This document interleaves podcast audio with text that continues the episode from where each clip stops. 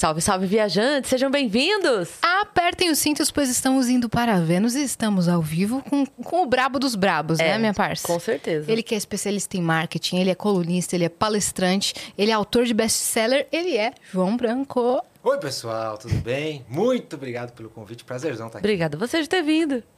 Delícia, muito bom. Adorei a decoração aqui. Gostou, né? Limão, é Você, curtiu a paleta de cores? Ó, é- me lembra algo que, assim, amei muito tudo isso. A gente tro- eu falei nos stories, a gente trocou só porque você vinha. Ah, isso sim. Isso é Mentira. receber bem. é verdade. Mas muito obrigada por ter vindo. E hoje é um daqueles episódios, né, minha parça? Que Sim. todo mundo vai ficar assim. psh, É. Mind blowing, né? Que vão ter vários insights. E vai ser muito interessante. Quem ainda não segue o João nas redes sociais vai se surpreender e vai começar a seguir hoje. Hoje é o Exato. dia. O cara tá em todas as redes sociais. Já dá uma moral aí, gente. Arroba, fala, João Branco. Boa, Vamos nessa. boa.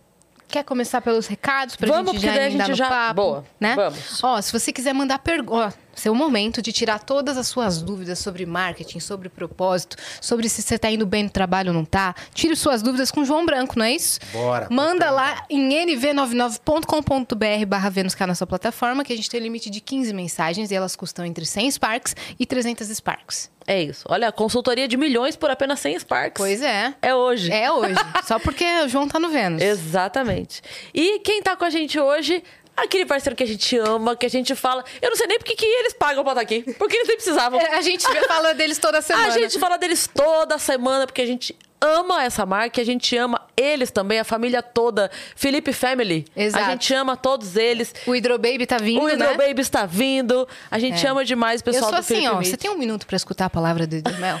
Todo convidado que chega é exatamente É isso. o momento né? da Yas. Exato, que é a bebida mais antiga do mundo. Ela é fermentada natural do mel. Então não tem adição de cachaça, não tem adição de vodka ou outro destilado aí. Exatamente. E você, bom, você pode escolher, né, qual você vai consumir ou provar todos, porque todos são maravilhosos. Às vezes a gente fala assim, porque a Yas gosta mais do frutas vermelhas, né? A Exato. Má também. Então a gente sempre já vai nesse. Mas aí, outro dia os convidados estavam aqui, a gente tava falando fora do ar, porque de verdade a gente fala mesmo fora do ar. E aí a gente foi, eles começaram a provar e tal, e aí gostaram do foi o Breno. O Breno. E aí provaram, não, mas eu gostei mais daquele, gostei mais desse A gente tal. fez Então, quase uma assim, degustação de hidromel, Pois né? é. Eu vou contar um segredo, segredo para vocês. Sabe quem gostou do hidromel? Pra caramba? Chris Martin, Que no off a gente deu uma garrafa de presente pra ele, o pessoal da, da Felipe Mid deu. É. E ele experimentou, porque ele era louco pra provar mid, né? E aí ele falou, eu não bebo muito, mas eu adorei. Foi, nossa, foi muito legal mesmo. E se você tem aí um, um lugar, um restaurante, se você tem um mercado, se você tem algum lugar onde você queira vender o hidromel, não perde essa chance, tá? Você pode entrar lá no site, fazer o seu cadastro para ter, porque é um dos mais vendidos do Brasil, então aproveita e já coloca aí no seu estabelecimento Pega também. de todos os sabores. E a gente tem também o nosso cupom de desconto, né, minha Sim. parça? Que a gente não deixa de dar pra vocês esse presente.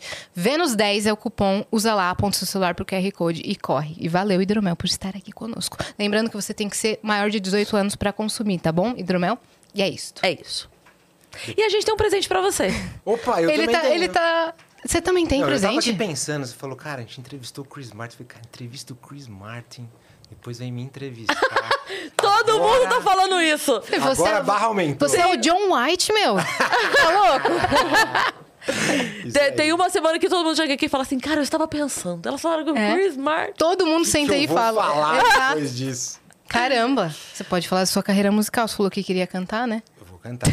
cantar Até o final fim. desse Até o fim a episódio. gente vai cantar alguma coisa junto. Mas olha, uma coisa muito legal que se a gente já não tivesse isso, a gente teria aprendido, mas é sempre bom reforçar, né? Que a gente é, vê nele, no, no Chris, assim, essa coisa de valorizar toda a história. Todo Uhum. mundo tem uma história e toda história é importante, sabe? Então, é, a gente sempre tem o que aprender. Exato. Super. E- Ele mesmo perguntou pra gente, falou, vocês fazem há dois anos, gente, há dois anos. Todo dia? Todo dia. Ele, como vocês têm tanto convidado? Daí a gente falou, além da nossa produção que trabalha pra caramba pra isso, todo mundo tem uma história. É. Então, É. não importa. Você já viu? que a gente é muito legal. Você já- A gente é famosa, meu filho.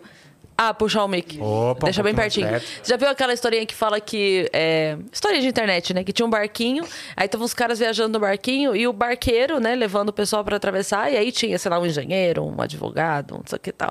E aí eles conversando com o barqueiro falaram assim: Ah, você estudou? Não, nunca estudei. Nossa, então você perdeu metade da sua vida, né? Porque você nunca foi na escola, nunca frequentou a escola, perdeu metade da sua vida. Aí eles estão indo, só dali a pouco o barquinho bate e vira. Aí o barqueiro sai nadando, eles lá se afogando, o barqueiro fala: Vocês não sabem nadar? Ele não, então você perdeu a vida toda.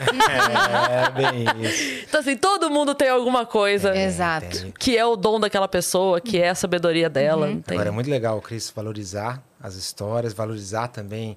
Sei lá, ele passa uma imagem, não conheço ele, mas passa uma imagem de que ele se importa muito com quem tá no show dele, Com Sim. certeza. com a experiência que tá vivendo ali. É uma aula de marketing também, né, gente? Totalmente. O show ali. Faz é um post sobre isso, Não é? João, por favor. Eu- sabe qual foi meu post sobre isso? Eu Hum. não fui no show do Coldplay, me perdoem, me desculpem. Mas eu assisti Tá, os- as experiências das pessoas, os depoimentos das pessoas. Quando eles Porque- voltarem, fala com ele.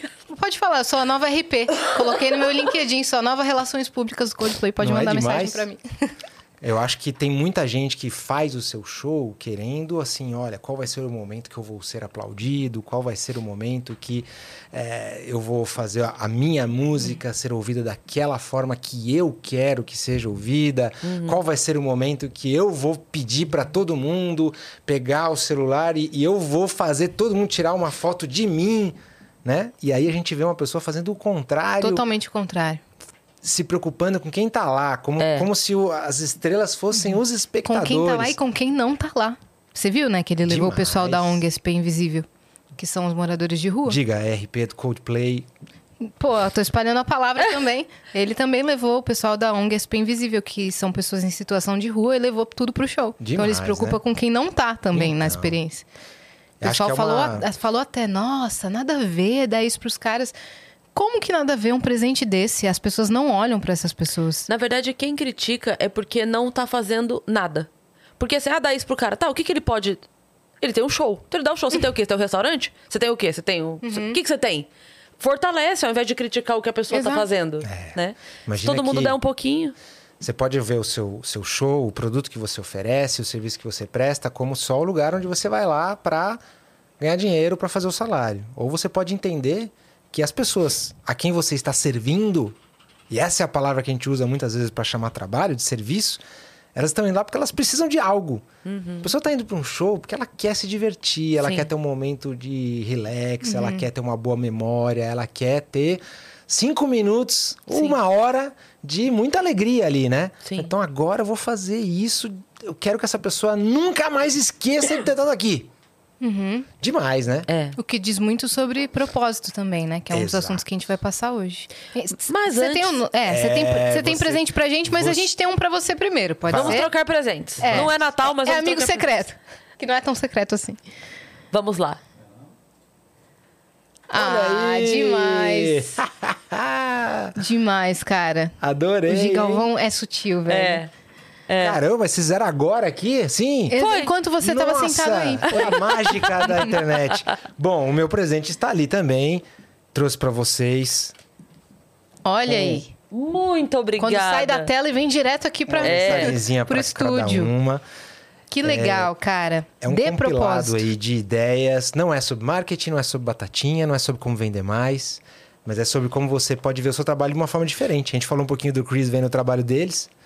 Vocês também têm o trabalho de vocês que faz diferença na vida das pessoas. Eu também tinha o meu lá. Uhum. E tenho agora, numa nova fase. Cada um, todo mundo tá assistindo a gente. Você é manicure motoboy, você é guarda de trânsito, você é médica, juiz, cantora, celebridade, até, sei lá, governador. Todo mundo tem um trabalho Sim. que precisa ser feito. Com certeza. E você pode ver o seu trabalho de uma forma diferente. Muito legal. Vocês já Yas, fizeram- não sonhe grande, sonhe alto. Sonhe alto, Yas. O que significa? Significa que eu vejo muita gente falar que a gente tem que sonhar grande. e isso parece que vai moldando um pouco os nossos pensamentos. E aquilo que a gente vai pensando, aquilo que a gente vai almejando, vai moldando também a nossa vida. É muito forte quando você sonha algo, você tem ambição de algo e você coloca aquilo na sua cabeça, né? Eu tenho que ter tanto na minha conta. Eu tenho que ter tal carro. Eu tenho que ter a grama mais verde do meu condomínio. Eu tenho que ser a pessoa mais bem vestida da festa.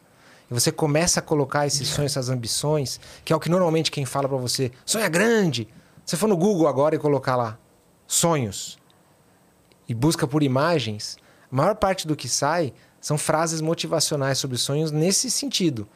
Fala, ah, sonhar grande, sonhar pequeno dá o mesmo trabalho. Fala, ah, é, se você sonha, você pode fazer. Ah, todos os sonhos são possíveis, só depende de você. E essas são mensagens que eu quero desafiar aqui. Hum. Porque eu acho que não é bem assim, não. Não é que basta você querer que tudo você pode conseguir. E se você se coloca numa eterna competição de sempre estar sonhando em ser um humorista que faz mais sucesso do que a Cris, um podcast que é mais ouvido que o de vocês, você está sempre nessa comparação, comparação, comparação, grande chance de que você nunca vai ficar satisfeito, nunca vai realizar sonho nenhum então, eu não recomendo que ninguém sonhe grande nesse sentido. Mas também não recomendo que você sonhe pequeno. Vamos sonhar alto, que é uma outra dimensão. São sonhos do alto pra gente, sonhos que têm relevância, que têm profundidade, não depende de comparação nenhuma. Eu quero que esse seja o podcast mais legal que existe. O podcast que vocês vão dar o melhor de vocês. Ó, eu vou dar aqui hoje o meu melhor. E certamente vai ter gente que está precisando. Vai ter mais ou menos visualização do que outro, não sei. Mas Não se importa. ele tocar as pessoas que precisavam estar ouvindo isso, já fez sentido, já valeu a pena estar aqui. Então o livro é sobre isso. Espero Muito que vocês obrigada, gostem. pessoal. João Branco. Vamos encerrar Nossa, por aqui, porque ele já caramba! deu a letra já. Caramba! É, é muito importante isso mesmo. A gente sempre comenta do. Quanto a gente fica feliz quando encontra alguém que a pessoa vem e fala, ah, eu assisto, nossa, muda a minha vida, nossa, eu, eu- eu- vocês me fazem companhia. Eu sempre brinco com o pessoal que, que eu encontro e fala pra mim assim, ah, vocês me fazem companhia lavando louça, vocês me fazem companhia tal.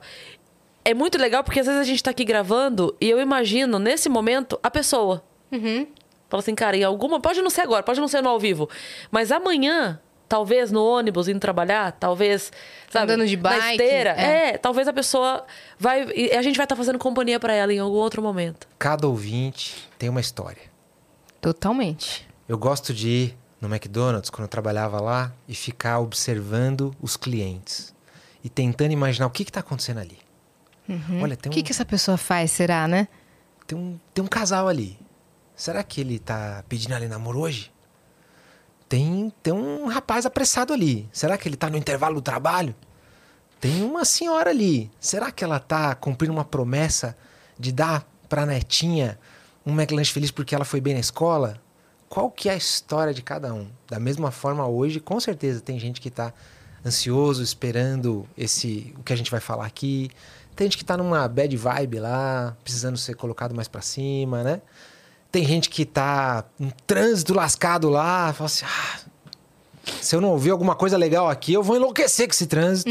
Alguém que tá ouvindo porque alguém ouviu antes e falou: ouve isso aqui que você vai Pois é. gostar. Pois é. Tem uma Alguém história. que resolveu mudar de profissão porque escutou uma história e falou: Meu Deus, é isso que eu quero fazer na minha vida. E muda toda a vida dela por conta de um episódio. É pra vocês que tem essas histórias que a gente vai fazer isso aqui hoje. Perfeito. Boa. Você acabou de mencionar que você trabalhava no MEC. Foram quantos anos de casa? E você anunciou ontem, foi isso? Isso, eu fiquei nove anos no MEC. Eu contei pro pessoal que eu ia sair faz quatro meses já, mas eu saí Preparou mesmo a só galera, né? ontem, dia 3 de abril. É uma relação super amigável, foi muito legal o período que trabalhei lá. E durante esse tempo a gente fez um monte de coisa que o pessoal viu por aí. McDonald's virou Mac, foi as Maczices, foi as festas do pijama, foi um monte de lançamento de produto legal, as Copas do Mundo. E foi um período muito legal, com uma equipe maravilhosa. Mas acho que agora começa uma nova fase. Aquilo que a gente fez lá, quero tentar ajudar mais gente a fazer também. E tentar mais gente, a- ajudar mais gente a ver a sua profissão de uma forma diferente. A gente descobrir que as pessoas precisam até de marqueteiro. Até de marqueteiro a gente precisa. Com certeza. Imagina quem faz um trabalho que às vezes faz uma diferença maior na vida das pessoas, né? Então eu quero ajudar o pessoal a descobrir isso, por isso que o livro é sobre isso. Esse aqui você lançou quando? Eu lancei em maio do ano passado, já entrou aí umas 10 vezes entre os livros mais vendidos do Brasil, com a editora Agente. Muito legal, espero que vocês gostem. Como é que foi a decisão pra você fazer esse livro? Quem te deu esse insight? Olha, escrever um livro, gente, confesso pra vocês que não era uma, uma coisa que estava nos meus planos. Ficava com uma sensação de que era coisa meio do passado, sabe? Poxa, hoje a gente vai lá, um post de vocês atinge mais gente do que o livro mais vendido do Brasil atingiu no ano passado. Hoje, os livros mais vendidos do Brasil vendem ali 100, 150, 200 mil cópias num ano. O brasileiro lê muito pouco. E acaba sendo, né, uma quase assim como, como os incas faziam, de você pegar e folhear, né? Eu falei, cara, acho que não preciso. Eu tenho um alcance muito maior já hoje com, com as outras mídias. Mas um dia a editora me chamou para conversar e a Roseli, que é a dona da editora, a gente falou assim: João, cada artigo que você escreve, cada post que você faz é uma foto. Que tal a gente fazer o filme? E aí ela tocou no meu coração, porque eu falei, cara, é verdade. Tem gente que escuta um pedacinho do que eu falei, que assiste um cortezinho, um trechinho, e fala assim, nossa, a pessoa fala umas coisas legais, né? Como é que são essas ideias dessa pessoa? Eu queria saber o começo, o meio e o fim. Eu queria saber essa ideia completa. Onde é que eu acho? E agora ela pode achar no livro. Então foi assim que nasceu. Uhum. E ele não é sobre marketing. Isso Não foi uma não tenho- decisão interessante também, né? Não porque eu não tenho nada para falar sobre marketing. Pelo contrário, eu tenho muita coisa para falar sobre marketing. Mas porque também no processo de você fazer um livro é uma reflexão muito legal. De você pensar: se eu tivesse uma oportunidade, se amanhã todos os veículos de comunicação fizessem uma pausa de um minuto e deixasse, Cris, você pegar o microfone e falar o que você quiser por um minuto. Vai deixar aí as, todas as mídias do Brasil, todos os canais de televisão, todos os sites, todas as redes sociais vão parar por um minuto e todos os brasileiros vão assistir um vídeo seu de um minuto. Sobre o que, que você falaria? Será que você ia fazer uma, uma dancinha? Será que você ia vender alguma coisa? Será que você ia lançar alguma coisa? Será que você ia pedir, fazer uma declaração de amor? Será que você ia falar o quê? Sabe? Eu comecei a pensar sobre isso, que no fundo, no fundo, é sobre o legado que você quer deixar, sobre o que, em que você quer ser lembrado, né? O que, que você quer contar para os seus netos um dia de como você aproveitou as oportunidades que você teve na vida. Então esse megafone que me foi dado, chamado livro, que talvez fosse o único livro da minha vida, eu preferi escolher é, falar sobre isso, que é um assunto que me toca muito. Sim. E E que talvez assim, para falar sobre marketing, outras pessoas poderiam falar. Talvez não como você falasse, mas outras pessoas poderiam falar. Disso aqui talvez Vejo não- pouca gente falando. É, então é, é muito legal isso mesmo. Você falou isso agora de se pudesse dar uma pausa a todos os veículos. O Joel faz isso no final do podcast dele, de sempre pedir uma mensagem que se você pudesse fazer chegar em todo mundo, que mensagem você daria? Eu acho muito legal, porque normalmente a pessoa traz isso, ela traz uma essência. Ela traz aquilo que é mais. que grita mais dentro dela, né? É. Então é, é muito importante mesmo ter essa. E eu quis deixar para as pessoas que cara, a gente gasta mais da metade da vida trabalhando. E se você tem planos para sua vida, propósitos, sonhos, você quer deixar um, um legado, você quer ser lembrado por alguma coisa, não dá para fazer isso só nas horas vagas, sabe? Sim. As horas vagas são muito poucas. Sim. Se você vai lá e pega uma hora na semana e vai num asilo, num hospital, num orfanato e faz um, um bem ao outro, parece que o nosso coração enche de uma coisa diferente. Será que não dá pra fazer isso nas horas pagas também?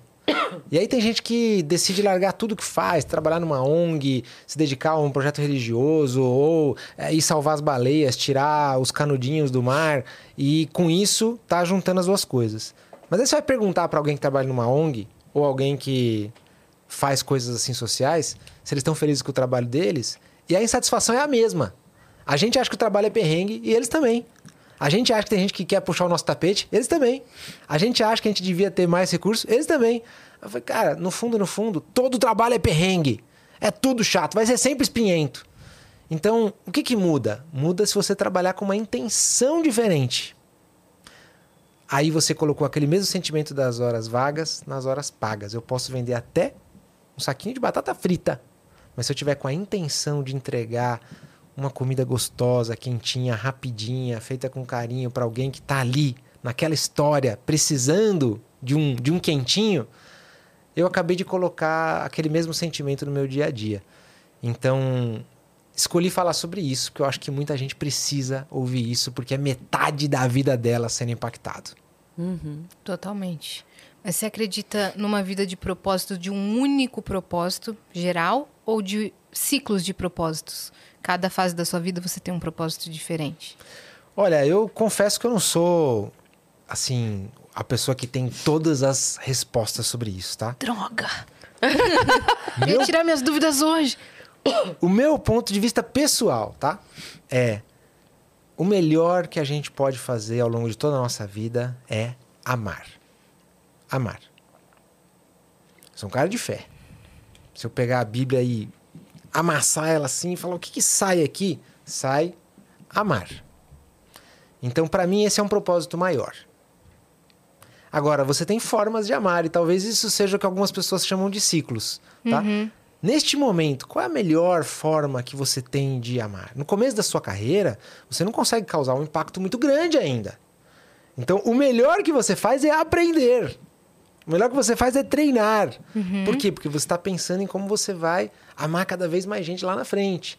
A hora que você tem um microfone que milhares, centenas de milhares de pessoas escutam como vocês têm aqui, vocês têm uma oportunidade muito grande de amar já de outra forma.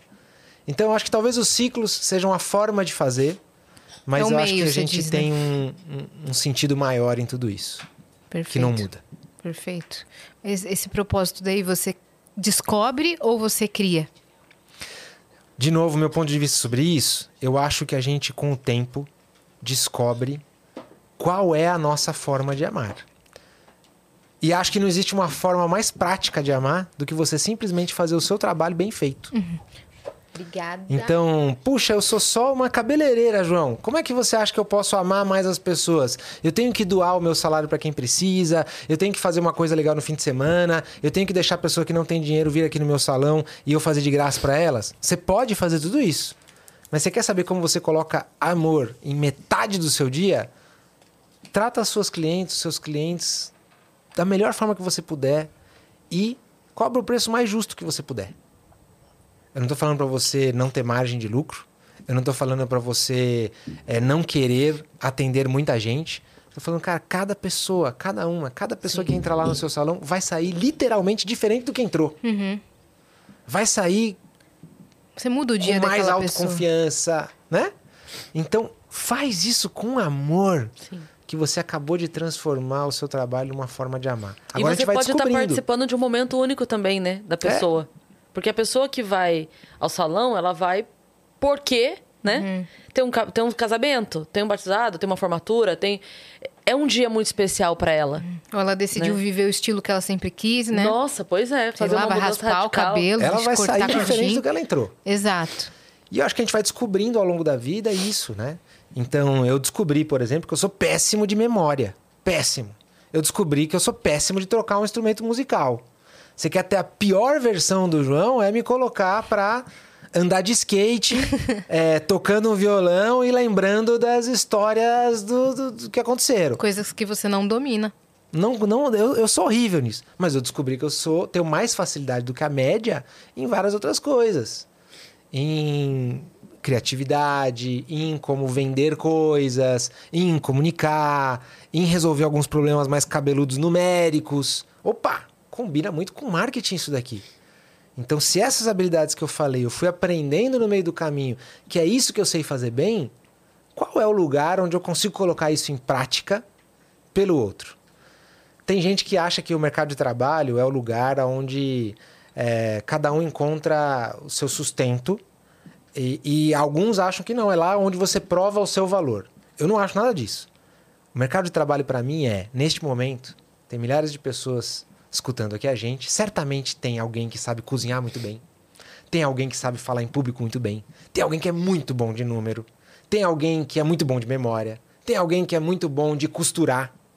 Tem habilidades. Vocês, nós três aqui, com certeza temos habilidades bem diferentes. Já pensou se você pega o que você sabe fazer bem e você faz por mim? Já pensou se eu pego o que eu sei fazer bem e faço por você? Hum. E um faz pelo outro? Para mim, isso é o mercado de trabalho. Uhum. Sim. Então, para mim, você vai descobrindo aquilo que você é bom de fazer. Como que você descobre? Cara, talvez você tenha nascido para ser a melhor pianista do mundo e nunca tocou piano. Talvez tenha nascido para ser assim a pessoa que faz apresentações maravilhosas e nunca subiu num palco. Então, vai se colocando em situações diferentes no uhum. começo da sua carreira para você perceber o que, que você sabe, o que, que você gosta, o que, que, o que, que você parece que tem talento. Ouvindo os feedbacks das pessoas, aqueles honestos, né? Não os puxa-saco. Cara, isso aqui que você fez ficou muito legal mesmo, hein? Opa! Ah, mas eu queria tanto ser um cantor, mas não canta tão bem, né? Mas em compensação, cara, quando você faz isso aqui. Sabe, eu tenho um ponto de vista bem particular, gente. Assim, eu me emociono de ver gente fazendo trabalho bem feito. Um humorista sobe no palco, conta piadas assim que o pessoal. Ah, eu olho aqui, eu falo, cara, tem uma coisa. Eu sei que o treino faz isso e também a habilidade natural faz isso, mas a, a excelência, ela, uhum. ela me emociona, sabe? Quando você vê alguém batendo um recorde olímpico na televisão. Nossa. É. Parte da plateia fica com, com o olho marejado. É, uhum. é. Quando você vai no show do Coldplay, fala, cara, o que, que tá acontecendo aqui? Não é manipulação de nada. É alguém fazendo um trabalho excelente. Sim. Que pratica todos os dias para fazer esse trabalho Sim. excelente. O algoritmo do TikTok descobriu que eu gosto disso. Então ele fica colocando para mim marceneiro martelando prego lá, tá, tá, tá, tá, tá, tá, tá, tá. Eu olho e falo, Cuidado. nossa, um cara que pega o carro e consegue estacionar assim, estacionou. Aí a menina que vai lá naqueles shows de música, né? Naquele é, Festival. De calouros e tal. E não tem ninguém esperando, de repente solta um vozeirão uhum. lá. Não é um negócio que arrepia? tá acontecendo? É uma coisa quando você vai numa médica e você tá com problema de saúde que ninguém consegue descobrir. Cara, ela olha lá, meia dúzia de coisa, te faz meia dúzia de perguntas e fala: você tá com isso aqui. Quando isso acontece, a impressão que eu tenho é que não é só a gente fazendo uma coisa bem feita. É praticamente uma coisa divina. Exatamente. É uma habilidade que a gente tem uhum. e que é colocada em prática pelo outro, quase que para preencher uma necessidade de alguém, uhum. para aliviar uma dor, para ajudar os outros. Então eu acho que o trabalho talvez seja a forma mais prática que a gente tem de, de amar o próximo, fazendo bem feito aquilo que ao longo do caminho a gente foi descobrindo que a gente é capaz de fazer. Perfeito, colocação perfeita. E ainda falando de habilidade, às vezes a habilidade que você julga boba, ah, isso não vai servir para nada na minha vida, pode mudar a história da sua vida, da sua carreira para sempre. Opa, perdão. Pode mesmo. O propósito aqui falou mais alto aqui. é, porque eu, o fato de eu fazer imitações, eu nunca tinha feito antes na minha vida. Eu aprendi em 2017, em 2017 eu viralizei, né? Uhum. Fazendo Cebolinha e Google. O que muita gente falou, nossa, que besteira. Cara, isso me abriu portas que é, fizeram com que minha carreira mudasse para sempre. Porque eu consegui conquistar um público com as imitações, entendeu? Incrível. Consegui mostrar meu outro trabalho com as imitações, que muita gente julgava, ah, gosto besta. Eu tenho uma, uma capacidade que ainda não parecia muito útil até pouco tempo atrás. Eu sou péssimo de memória, como falei, sou péssimo de nomes, de datas, mas eu sou muito bom de rostos. Assim. Fisionomia. Eu teve, também. Já teve uma vez que eu falei, cara, será que eu poderia trabalhar assim no, no FBI? Sei lá, sabe assim? Hoje, eu dou aulas, dou palestras, e isso é muito bom para mim. Porque eu consigo ver cara, essa pessoa, ela já teve outro dia em tal lugar comigo. Essa pessoa depois veio na fila querer falar comigo e eu lembrei que ela tava lá naquele evento. Essa pessoa assinou a lista de chamada e não tava na aula. Uhum. Já pensou? Pode ser útil para muita coisa. Eu não, não guiei a minha carreira para lá, porque eu não vi total utilidade disso, mas hoje eu vou vendo e falo, cara, tudo que ao longo da, da vida eu fui percebendo que eu sei fazer bem feito, agora eu tô usando mais. Uhum. Então, você quer encher sua carreira de propósito? Vai empurrando você mesma para lugares onde aquilo que você sabe fazer bem feito é tá sendo mais colocado em prática. Sim. Você vai se sentir mais útil. Uhum. Sim. Eu tô sendo útil pra caramba.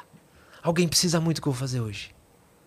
Alguém, alguém não tá dormindo porque tá esperando um e-mail meu de resposta. Alguém tá precisando muito do que eu vou falar hoje.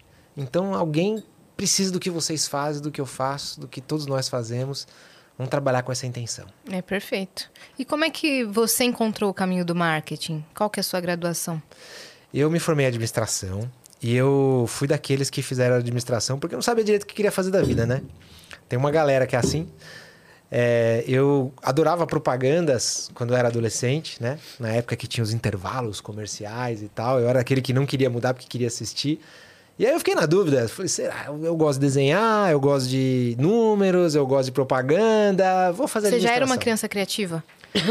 Então, hoje eu acho que sim. Na época eu achava que Que era igual. normal. É, hoje eu acho que sim. Esse lance dos comerciais, eu jurava que eu ia fazer publicidade, porque toda feira de, de profissões que tinha, eu entrava na sala de publicidade, sentava na frente da TV e lá eu ficava.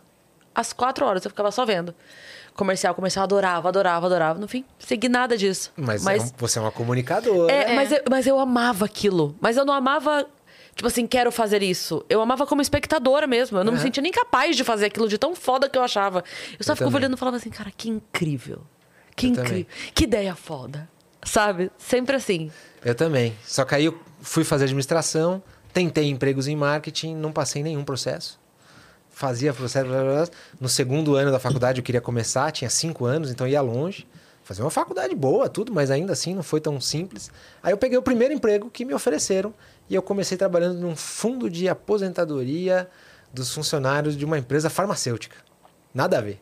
Fiquei quatro anos lá Meu Deus. porque eu descobri que era um lugar que o que eu sabia Olha de quem Olha chegou. o que que chegou ah, aí. chegou meu celular, que estava perdido, obrigado, hein? Motorista do Uber, deixei lá. Adinaldo, muito obrigado. Boa. Parabéns, Adinaldo, aí, pela Então- honestidade. É, muito bom. E falei então que eu tenho facilidade com números. Entrei nessa vaga, é uma vaga super numérica. Então eu brinco que esse foi o meu Kumon. Eu fiquei quatro anos lá, trabalhando com finanças. Esse foi o meu primeiro emprego. Até que finalmente uma empresa teve coragem de me contratar para trabalhar em marketing, que foi a P&G. Demais, hein? Só que como eu estava vindo de uma indústria farmacêutica, eles me colocaram para ser gerente de produto de um laxante. E esse foi o meu primeiro emprego em marketing. E eu já trabalhei com laxante, com remédio para gripe, com pomada passadura de bebê, com absorvente feminino, com escova de dente e com um monte de outros produtos. Aí faz mais de 20 anos que eu faço marketing de produtos e serviços. Tem algum diferencial, assim, do marketing de medicamentos, essa parte de saúde, para os outros marketings? Tem marketing de remédio, tem um monte de restrições, né? Tem coisas que você só pode falar do seu produto aquilo que é aprovado pela Anvisa, é, tem que estar na bula, é, os preços são controlados, você precisa tomar muito cuidado em como você fala do seu produto para evitar uma automedicação irresponsável. Então é assim, diria que bebidas alcoólicas, remédios são muito regulados, então eu já trabalhei em ambientes assim. Por um lado, parece que é mais chato. Por outro lado, exige uma criatividade ainda maior do meu ponto de vista. Eu vi outro dia uma publicação do Washington, dele não, mas falando sobre é, que o Washington Oliveto criou uma, uma, uma chamada que era assim, ele estava trabalhando para os biscoitos, Eu vi ele falando. né? Que ele estava trabalhando para os biscoitos e daí ele deu a ideia de criar um biscoito, porque ele, ele percebeu, ele prestou atenção que a frase que mais aparecia repetidamente e de maneira gratuita e até obrigatória era o beba com moderação. E aí ele deu a ideia para a marca de salgadinho que ele atendia de criar um salgadinho chamado moderação. Porque aí toda bebida que fizesse propaganda ia necessariamente, obrigatoriamente, fazer o marketing deles, Perfeito. né? Tipo assim, beba com o quê? Beba com moderação, que era o salgadinho. Mas aí a marca é, não quis fazer porque eles não quiseram, mesmo que de forma sutil, indireta ou o que quer que fosse, é, potencializar é, bebida de qualquer forma, né? De- da pessoa perder a mão e tal. Sim. Mas, cara, eu fiquei pensando, cara, imagina esse. A história vale pela história, Imagina esse combo. sabe? Né? Cabeça de marqueteiro. é Cabeça de É. marqueteiro. Ele pensou, fosse- cara, beba com o quê? Se eu fosse lançar uma bebida hoje, eu lançaria uma bebida chamada Coragem. E aí o slogan seria Tome Coragem. Olha aí, Tome coragem. olha aí. Tem muitas, muitas coisas né, que a gente pode fazer para criar assunto, conversa, para fazer uma marca ser mais conhecida. Mas sabe que eu acho que mudou muito a forma como a gente faz marketing agora. Antigamente, a gente se encantava em ver propagandas ali num break. A gente estava acostumado a tá passando a novela, para, Sim. e agora O Pequeno 14? Vamos ver as propagandinhas, depois vão voltar. A molecada de hoje nem, nem imagina o que, que é isso. Então, para eles, Eles a propaganda é uma coisa chata. É. Alguém, alguém contou Bebês. aqui que, que a criança tava chorando, né? Eu não lembro quem foi que contou que tava com a sobrinha, filha, sei lá. E da, da criança tá tão acostumada com a internet, de pular propaganda, tava na casa da avó, sei lá o que, tava passando um desenho, entrou no comercial e a criança começou a chorar. Pula, pula! Não dá pra pular. Não, mas como não dá pra pular? Como é que você explica pra criança que não pula? Tem que ver. Sabe como é que eu me sinto com isso? Eu me sinto como um. Velho. Também me sinto velho. Mas eu me sinto como um artista que as pessoas pagam para não ver a sua obra. Imagina que no Museu do Louvre tivesse uma ala de um pintor que as pessoas entram e falam assim: ó, vou pagar para não ver. Eu quero passar reto. Eu quero passar reto. É muito isso, né? Imagina que você fosse um jogador de futebol. Nossa, doeu essa. Eu nunca mais vou pular comercial de ninguém me perdoa. Não, não, eu acho que tá certo, tá? Mas imagina se eu fosse um jogador de futebol que a torcida paga lá o título do sócio torcedor pra ficar no banco. A gente paga pra ele não entrar. Ai, que dor. É assim que eu me sinto, porque as pessoas hoje querem assinar Netflix pra não ter a propaganda, apesar de que vai começar agora. Elas pagam o YouTube Premium pra não ter a propaganda. Elas pagam o Spotify pra não ter a propaganda. Então, a gente errou muito na propaganda. Porque a propaganda virou um troço chato, que eu tenho que pular. Eu quero pular. Que eu pago a mais pra não ter. É assim, meu Deus do céu, sem querer eu cliquei aqui num, num- anúncio de roupa de lutar judô. Sem querer. Nossa, que agora eu vou ficar seis meses recebendo propaganda de artes marciais, de não sei o quê. Tal, tal, tal. Então tem algo que precisa melhorar muito. E eu brinco assim, a gente precisa se desmarketizar. A gente precisa parar de fazer o marketing que parece marketing, o marketing chato, porque as pessoas não estão se sentindo servidas, ajudadas, não estão se sentindo amadas pelo nosso trabalho. Elas estão se sentindo assim, cara, para aqui e escuta, você é obrigado a escutar. Ah, Meu produto é isso, compra. Meu Deus, que chatice que tortura. A maior parte dos clientes acha que meu trabalho é uma tortura. Mas eu acho que as marcas que perceberem isso e que mudarem e que começarem a fazer um negócio que é legal. Meu sonho, gente, é assim, ó. Imagina que tem Netflix e tem Netflix by McDonald's. E as pessoas pagam mais para ser o Netflix by McDonald's, porque aquele lá vai ser mais legal. Imagina que tem um joguinho Fortnite e tem o Fortnite Coca-Cola. Eu vou no Fortnite da Coca-Cola. Eu pago. o Tem Fortnite é skins grátis. novas, fases novas. Mas o Fortnite Coca-Cola eu pago, porque com a marca ficou mais legal. Aí a Nossa, gente isso entendeu seria uma grande saída pra isso mesmo. a regra do jogo. Vamos ver se as marcas vão pra lá. Nossa, menino, você é bom, né? É. Caramba! Se você trabalhasse com isso, te contratava, viu, João? Mas Você estava comentando da, da, da sua formação. Aí você foi fazer... administração. Administração. E fui seguindo carreira em marketing. Isso. Depois que começou me a trabalhar formei, na P&G. continuei estudando e trabalhando. Trabalhei na P&G sete anos, depois fui para Ferreiro, trabalhei com chocolates, doces, Ah, creme de avelã. de, de me trazer um ferreiro, né, minha parça? foi. Trabalhei lá cinco anos, em Curitiba, morei lá. E depois o MEC me chamou nove anos atrás para assumir a direção de marketing aqui no Brasil. É convite irrecusável, né? Nossa senhora. Baita marca legal. e Então, nesses últimos 10 anos, o marketing do Mac mudou pra caramba, Mudou. inclusive, no Brasil. acho que parte do que eu falei aqui talvez tenha sido um pouco do, né, do que a gente descobriu lá. Era uma marca que sempre foi líder, sempre foi muito querida, sempre foi muito conhecida, mas que estava um pouquinho empoeirada. E eu sou parte disso também, porque é, isso não mudou nove anos atrás, isso mudou só quatro, cinco anos atrás. Demorou um pouco para perceber, mas aí quando a gente percebeu, a gente engatou a quinta marcha lá e foi muito legal. Então foi um período muito interessante do que a gente fez aqui. Conta pra gente dessa mudança de, de estratégia, é, de migrar pro digital também, né? Que você pegou toda essa fase, porque há 10 anos era 2013, não tava tão não forte. tinha o nada, Instagram não tinha acabou. nem rede social. O Instagram, não, tinha Facebook e Instagram tinha acabado de começar, não é, É, isso? Instagram Era a época que a gente ficava comemorando o número de, de fãs na página, né? É verdade. Quantos fãs sua marca tem na, no Facebook e tal? Então mudou muito. E mudou assim, a ponto de antes a gente só fazer um vídeo de 30 segundos a cada três meses. Uhum. E hoje a gente tem milhares de peças de formatos e tamanhos e linguagens diferentes por semana Total. porque a gente quer tentar falar com cada um de uma forma diferente. Ainda não chegamos lá, mas tá nesse caminho. Uhum. Antes Então- era mais sobre os brindes novos do Mac, né? Tinha essa, É. tinha essa peça de 30 segundos pra TV e ponto. Chegou o sanduíche novo, É. baixou o preço. Uhum. Olha quais são os meus sete ingredientes: dois hambúrgueres, alface, queijo, molho especial, cebola pix, num pão gergelim. Amo. Falei que ia cantar até o fim, já cantei. Cumpri minha promessa, hein? Você é afinado. É, ah, baixa o aplicativo. São coisas assim que a gente estava acostumado a fazer, né? O mundo mudou para toda uma galera que acha isso chato pra caramba e que gosta de conversas, gosta de uma marca que faça parte do que está acontecendo na sua vida. Outro sonho que eu brinco com o pessoal que eu tinha era que a gente queria que, que essa geração.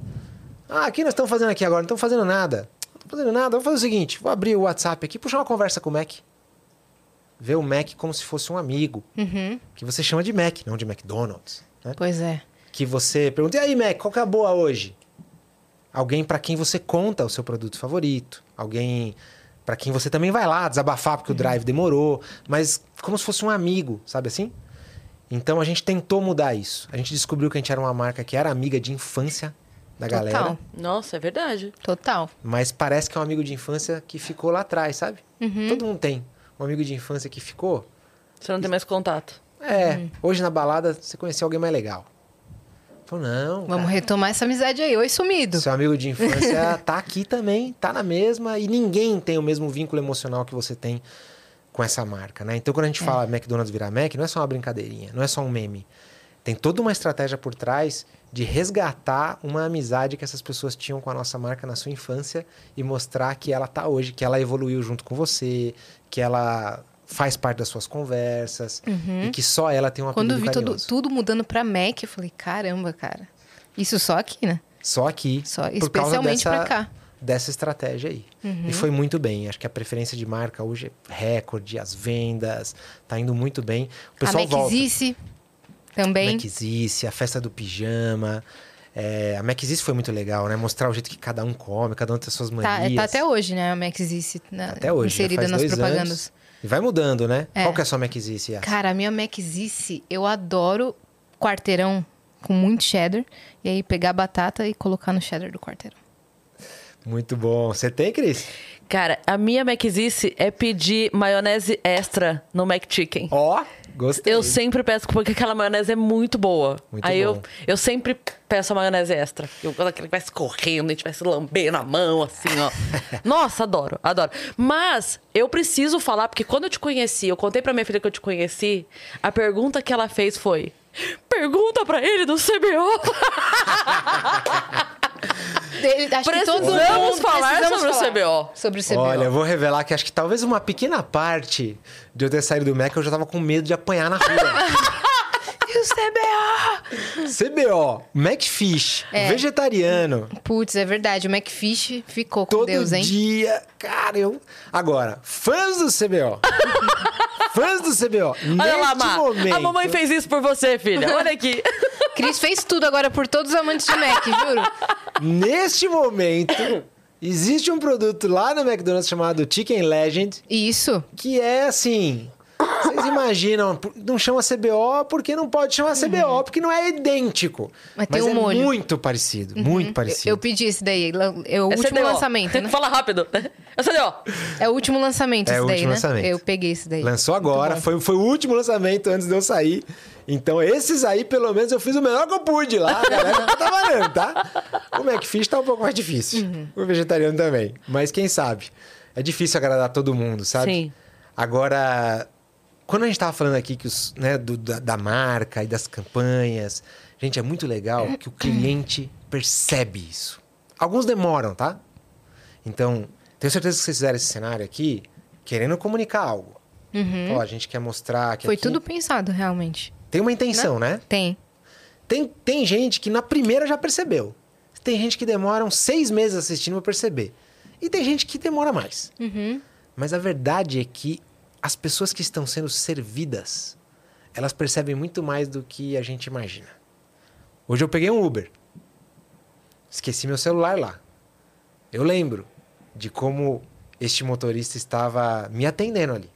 Ele foi super atencioso, ele se preocupou comigo, ele percebeu se eu queria que ligasse o ar-condicionado ou não, ele percebeu se eu queria conversa ou não.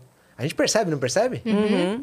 Da mesma forma, quem escuta vocês aqui percebe se vocês estão bem, se vocês estão querendo sim. estar aqui. A pessoa fã do McDonald's percebe se a gente está querendo falar a língua dela, se a gente está querendo fazer o melhor por Uma ela. campanha legal. Então, você que tem seu negócio, você que presta serviço, você que faz o que for, Lembra que as pessoas percebem o que você faz. A gente percebe se a pessoa está dando troco no pedágio quer facilitar a nossa vida ou não. Não é? Uhum. A gente percebe se a, se a terapeuta naquele dia tá se esforçando em ajudar a gente ou não. Uhum. Tá com uma Então faz o seu escutativa. é. melhor, faz o seu melhor. Faça com excelência. Você vai conseguir emocionar as pessoas, igual a gente falou aqui agora há pouco. Quando você dá o seu melhor, as pessoas sentem, percebem. Uhum. E isso, cara, alimenta a gente, né? Excelência vale a pena. Opa, com certeza. E para aquela pessoa que tá desmotivada por conta de salário mesmo? Olha, a primeira coisa que eu queria falar é que trabalho, gente, sempre vai ser perrengue. Esse papo de que encontre o que você ama fazer na vida e que você nunca mais vai precisar de trabalhar, eu não acredito nisso. Tem- eu vi um de uma que era. O pessoal falando, né? É, trabalhe com o que você ama e nunca terá que trabalhar na vida. Aí botaram assim: trabalhe com o que você ama e não vai amar mais do que você escolheu. Você vai É muito deixar de amar aquilo que você amava É antes. isso. Eu não acredito no trabalho perfeito. Sempre tem perrengue, cara. Sempre. O trabalho vai ser espinhento. Não tem como. Ah, uns mais, outros A menos. é pessoa verdade. pode ganhar milhões ou pode ganhar um salário mínimo. Trabalho vai, vai ser, porque dali. Ah, acabei de achar uma coisa que eu gosto. Dali três meses já tá meio. ah, Sabe assim? Porque sempre aí um quer pegar o seu, aí o outro quer Sim. puxar o tapete. E é engraçado Agora- como tem coisas do trabalho que só estando. A gente falou, a gente comentou quando aconteceu o Rock Rio, né? Que teve o lance do Justin Bieber, que tava lá e tal. A gente tava comentando assim, que o pessoal fala, pô, mas o cara ganha milhões, e como é que não faz o que? A gente fala, cara, ninguém sabe o que ele passa. A gente tá, assim, por mais que a gente é, tenha mídia, a gente tá, tipo assim, uma escada de 39 degraus abaixo dele em, questão de, de aparecer, de público, né? De, de, de gente em cima, de site de fofoca. Tem uma hora que o cara explode. E ele não tem nem com quem conversar, porque ninguém à volta dele entende a dor dele. Eu tava falando isso, eu mandei até uma mensagem pro Dan- Eu fui fazer show no Risorama no sábado. E aí o camarim tava Danilo, tava, a gente tava lá conversando. E aí teve uma hora que a gente tava sentado na mesa, o Danilo falando, a gente trocando umas experiências assim de show e tal. E eu falei, cara, que momento rico isso, porque tem coisas que eu estava ali falando com ele, que por mais que eu tenha liberdade com a minha filha pra falar, por mais que eu possa desabafar com a Yas, por mais que tem coisas dali, do dia a dia do show, da estrada, que só outra pessoa que passa pelo dia a dia do show da estrada vai virar e falar assim, porra, e quando acontece tal coisa? Deu, nossa, nem me fala. Então, é, é o perrengue de cada trabalho. Exato. Por mais que a pessoa fale, não, mas esse trabalho tem.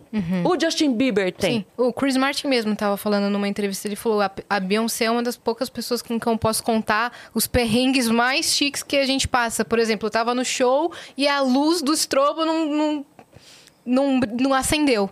Pra quem que eu vou Aí falar vai isso? falar, é, pois é. Pra quem que eu vou falar isso que vai, não vai falar mais? Mas não acendeu.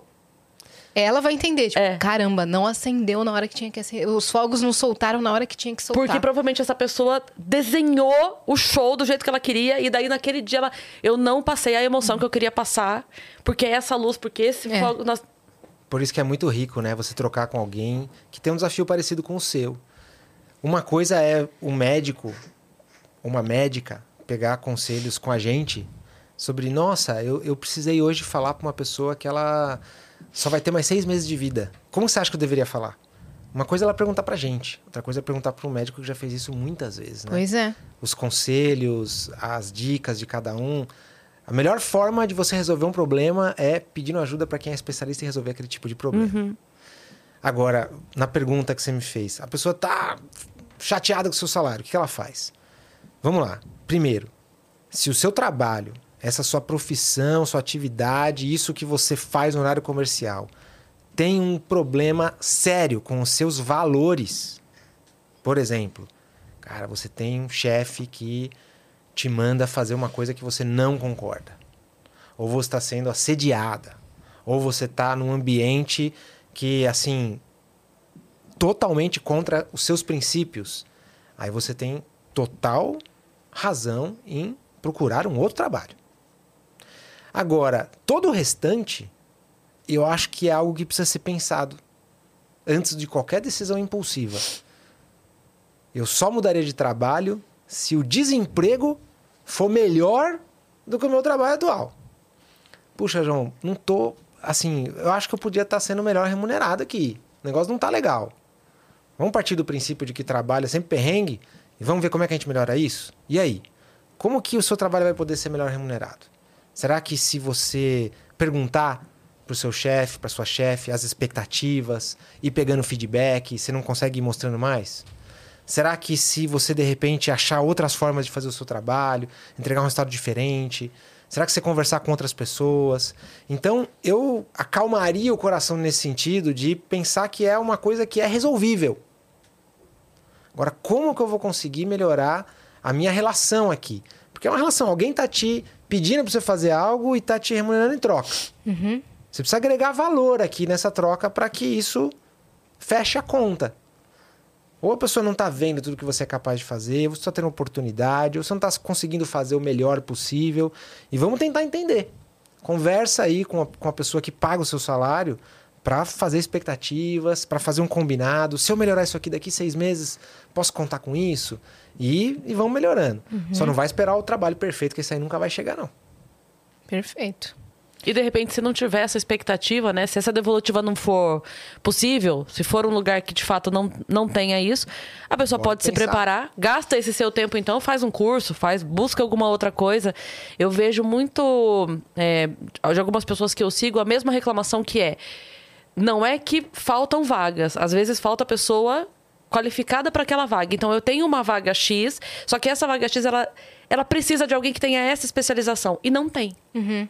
Pessoa alguém certa, com essa especialização. É. Certo. Então assim, é, procura se outros cursos, outras coisas. É, se especializar, procura outros cursos, outras coisas, outro porque daí você vai poder preencher vagas que existem.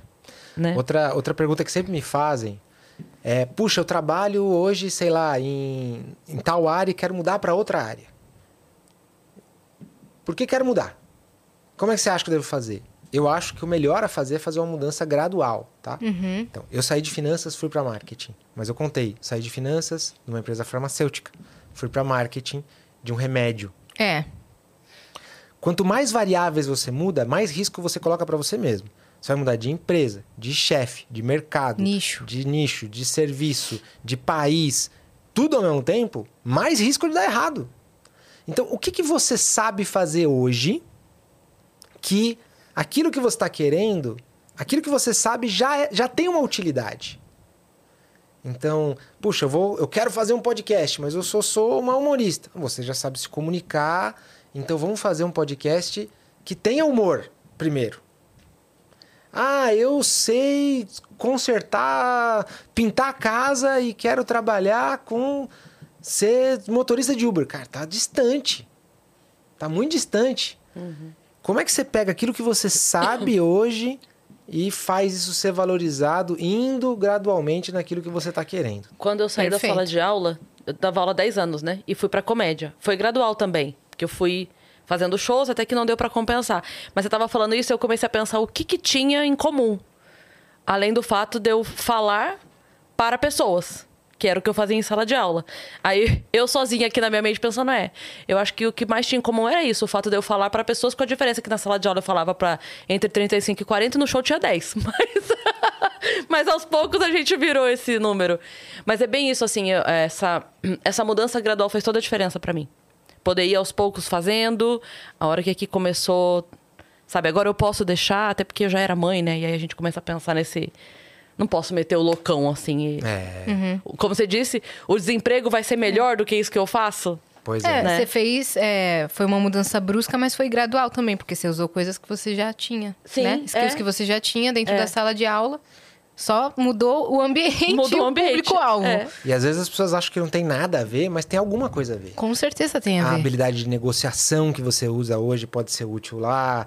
A sua capacidade de, sei lá, fazer contas aqui, lá, comunicação. Sempre tem alguma coisa, tá? Então, deixa a sugestão aí. Vá aos pouquinhos. Perfeito.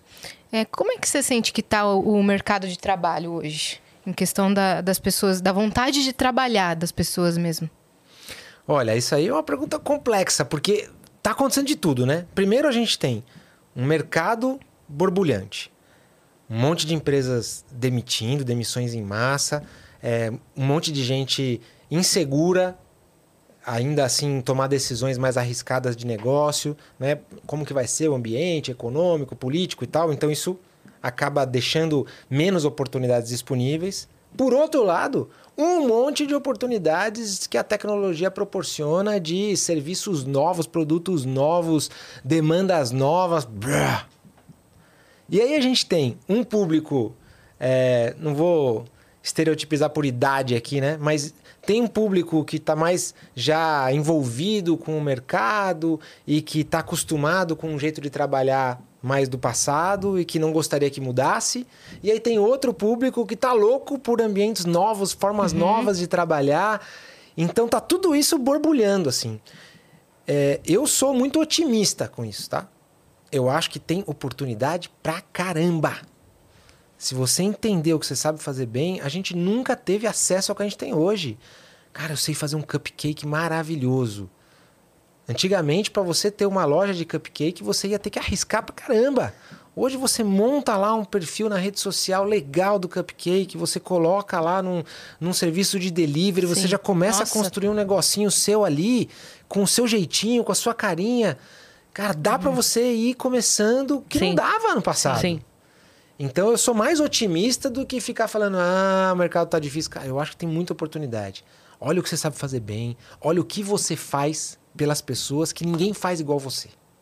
Todo mundo tem isso, hein? Você não precisa ser o melhor do mundo em nada. Sim. Você tem alguma coisa que ninguém mais tem. tem e às vezes é uma tem. característica tão assim que pra pessoa pode passar despercebido, mas tem alguém que vai precisar daquilo. Eu tô assim, há um tempão procurando alguém para trabalhar junto com o meu produtor nas viagens comigo, sabe? E aí tem algumas características que a gente determinou como sendo. Um produtor pro produtor dela. é, não, é porque ele, ele, é, ele faz mais a parte escritório, precisa de alguém em campo, né? E aí a gente determinou algumas características que essa pessoa precisa ter. E ok, estamos nessa busca, né? Estamos nessa busca. Testa alguém aqui, testa alguém ali e tal. Do nada eu fui fazer um show em Vitória, num comedy que abriu lá. E aí o gerente do bar ficou auxiliando na hora ali. Eu falei depois pro dono do bar, falei assim, olha, a tua sorte é que nós não estamos em São Paulo porque eu ia roubar teu funcionário. Eu ia agora, ia, amanhã ele estaria trabalhando comigo, porque o cara tinha uma ninguém explicou para ele. Ele não teve uma conversa prévia comigo, com o meu produtor, ninguém ninguém deu para ele coordenadas, faça isso, faça aquilo. Ele pum, ia lá, fazia, falava. Eu falava, meu Deus, quem é esta pessoa? Eu quero, quero roubar esse funcionário agora. Então, assim, às vezes. Por isso que eu tô falando, ele não fez um curso de produção. Ele nem é produtor. Mas ele tinha o olhar que eu precisava. Sabe, a organização das fotos, o atendimento. Chegou, o, o Hélio de la Penha tava fazendo show da cidade, me ligou que queria ir lá. Eu falei pra ele, o Hélio tá chegando. Ele já foi, já buscou o Hélio, entrou com o Hélio por trás. Ó, não sabia se ele queria passar pelo. Eu falei, meu Deus, eu não precisei falar nada. Ele fez tudo. Olha. Tudo. Se um dia mudar para São Paulo, certeza vai trabalhar com você. Caramba. Porque nessa, nessa nova fase, eu tô conhecendo muita gente, assim como vocês, que tem um trabalho diferente do que eu fazia antes, né? Não é um negócio, ah, numa empresa é, que bate cartão, bate ponto, né? Não, meu, é uma, é uma engrenagem, como eu falo. Vocês fazem muitas uhum. coisas, vocês rodam um negócio aqui, rodam um negócio ali, rodam um negócio ali. Tô aprendendo com vocês. E videocast é um negócio novo, né? Também. Relativamente. E todo mundo que eu conheço que tem uma vida assim parecida com vocês, quase todo mundo depois de um tempo que a gente conversa, vira e fala: João, mas você conhece alguém que é bom? Eu precisava, precisava de gente para me ajudar aqui. Quase todo mundo. E eu fico olhando assim, é. eu falo, meu Deus, essas vagas não estão escritas em lugar nenhum. Não. O pessoal que está fazendo faculdade ou que Exato, quer que é outra mudança de mercado de trabalho é. que a gente vê, né?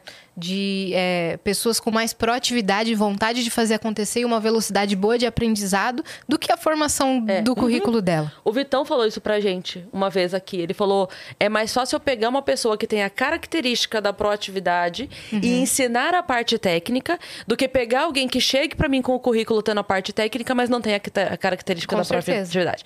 Porque isso aqui eu consigo ensinar. Eu consigo ensinar, ó, esse cabo é aqui. Isso eu consigo. A pessoa ter o olhar atento, a pessoa ter a disposição, a pessoa ter a. Isso não dá para ensinar.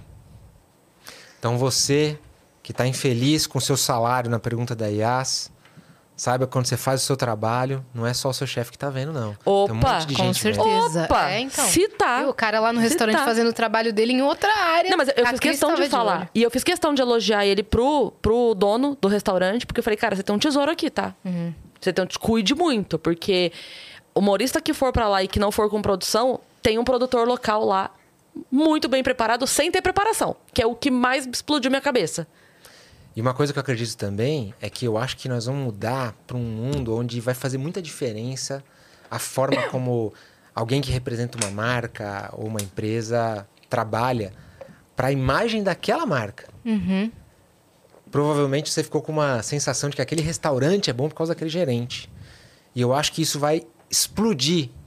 Por exemplo, eu acho que em algum momento a gente vai falar: nossa, vamos fazer uma viagem? Vamos. De que companhia aérea a gente vai pegar a passagem? Ah, tá tudo o mesmo preço aqui. Vou pegar daquela companhia aérea que tem um, um comissário de bordo, que tem uma página no TikTok tão legal. Cara, ele fica mostrando, ele atendendo os clientes, e eu acho que ele faz de um jeito tão legal. Aquela marca deixa ele fazer aquilo. Quer saber? Vou comprar naquela marca lá. Uhum. Capaz da gente ir abastecer o carro no posto de gasolina e falar assim: que posto que eu vou abastecer aqui? Cara, tem um frentista que tem um canal no Instagram que fica postando stories o dia inteiro dele atendendo os clientes. Tão legal. Aquela marca lá, aquele trabalho, eu vou abastecer naquela marca lá. Então, eu acho que muita gente vai se ligar nisso. Uhum. Eu acho nos que pode ir bons para esse caminho. funcionários também. E falar, olha, Eu acho que pode ir para esse caminho, mas é, algo me preocupa muito, que é o jeito com o que como o público lida com esse tipo de influenciador. Porque veja só o caminho que está acontecendo agora. Vamos supor que o frentista fez uma página no TikTok, no Instagram, ele posta esse conteúdo. E como eu trabalho, olha o meu trabalho. As pessoas não entendem, vamos valorizar esse trabalho. As pessoas entendem, vamos tirar ele dessa empresa. Ele precisa ficar milionário trabalhando com a internet. Vamos enriquecer esse cara. Vamos dar engajamento pra ele.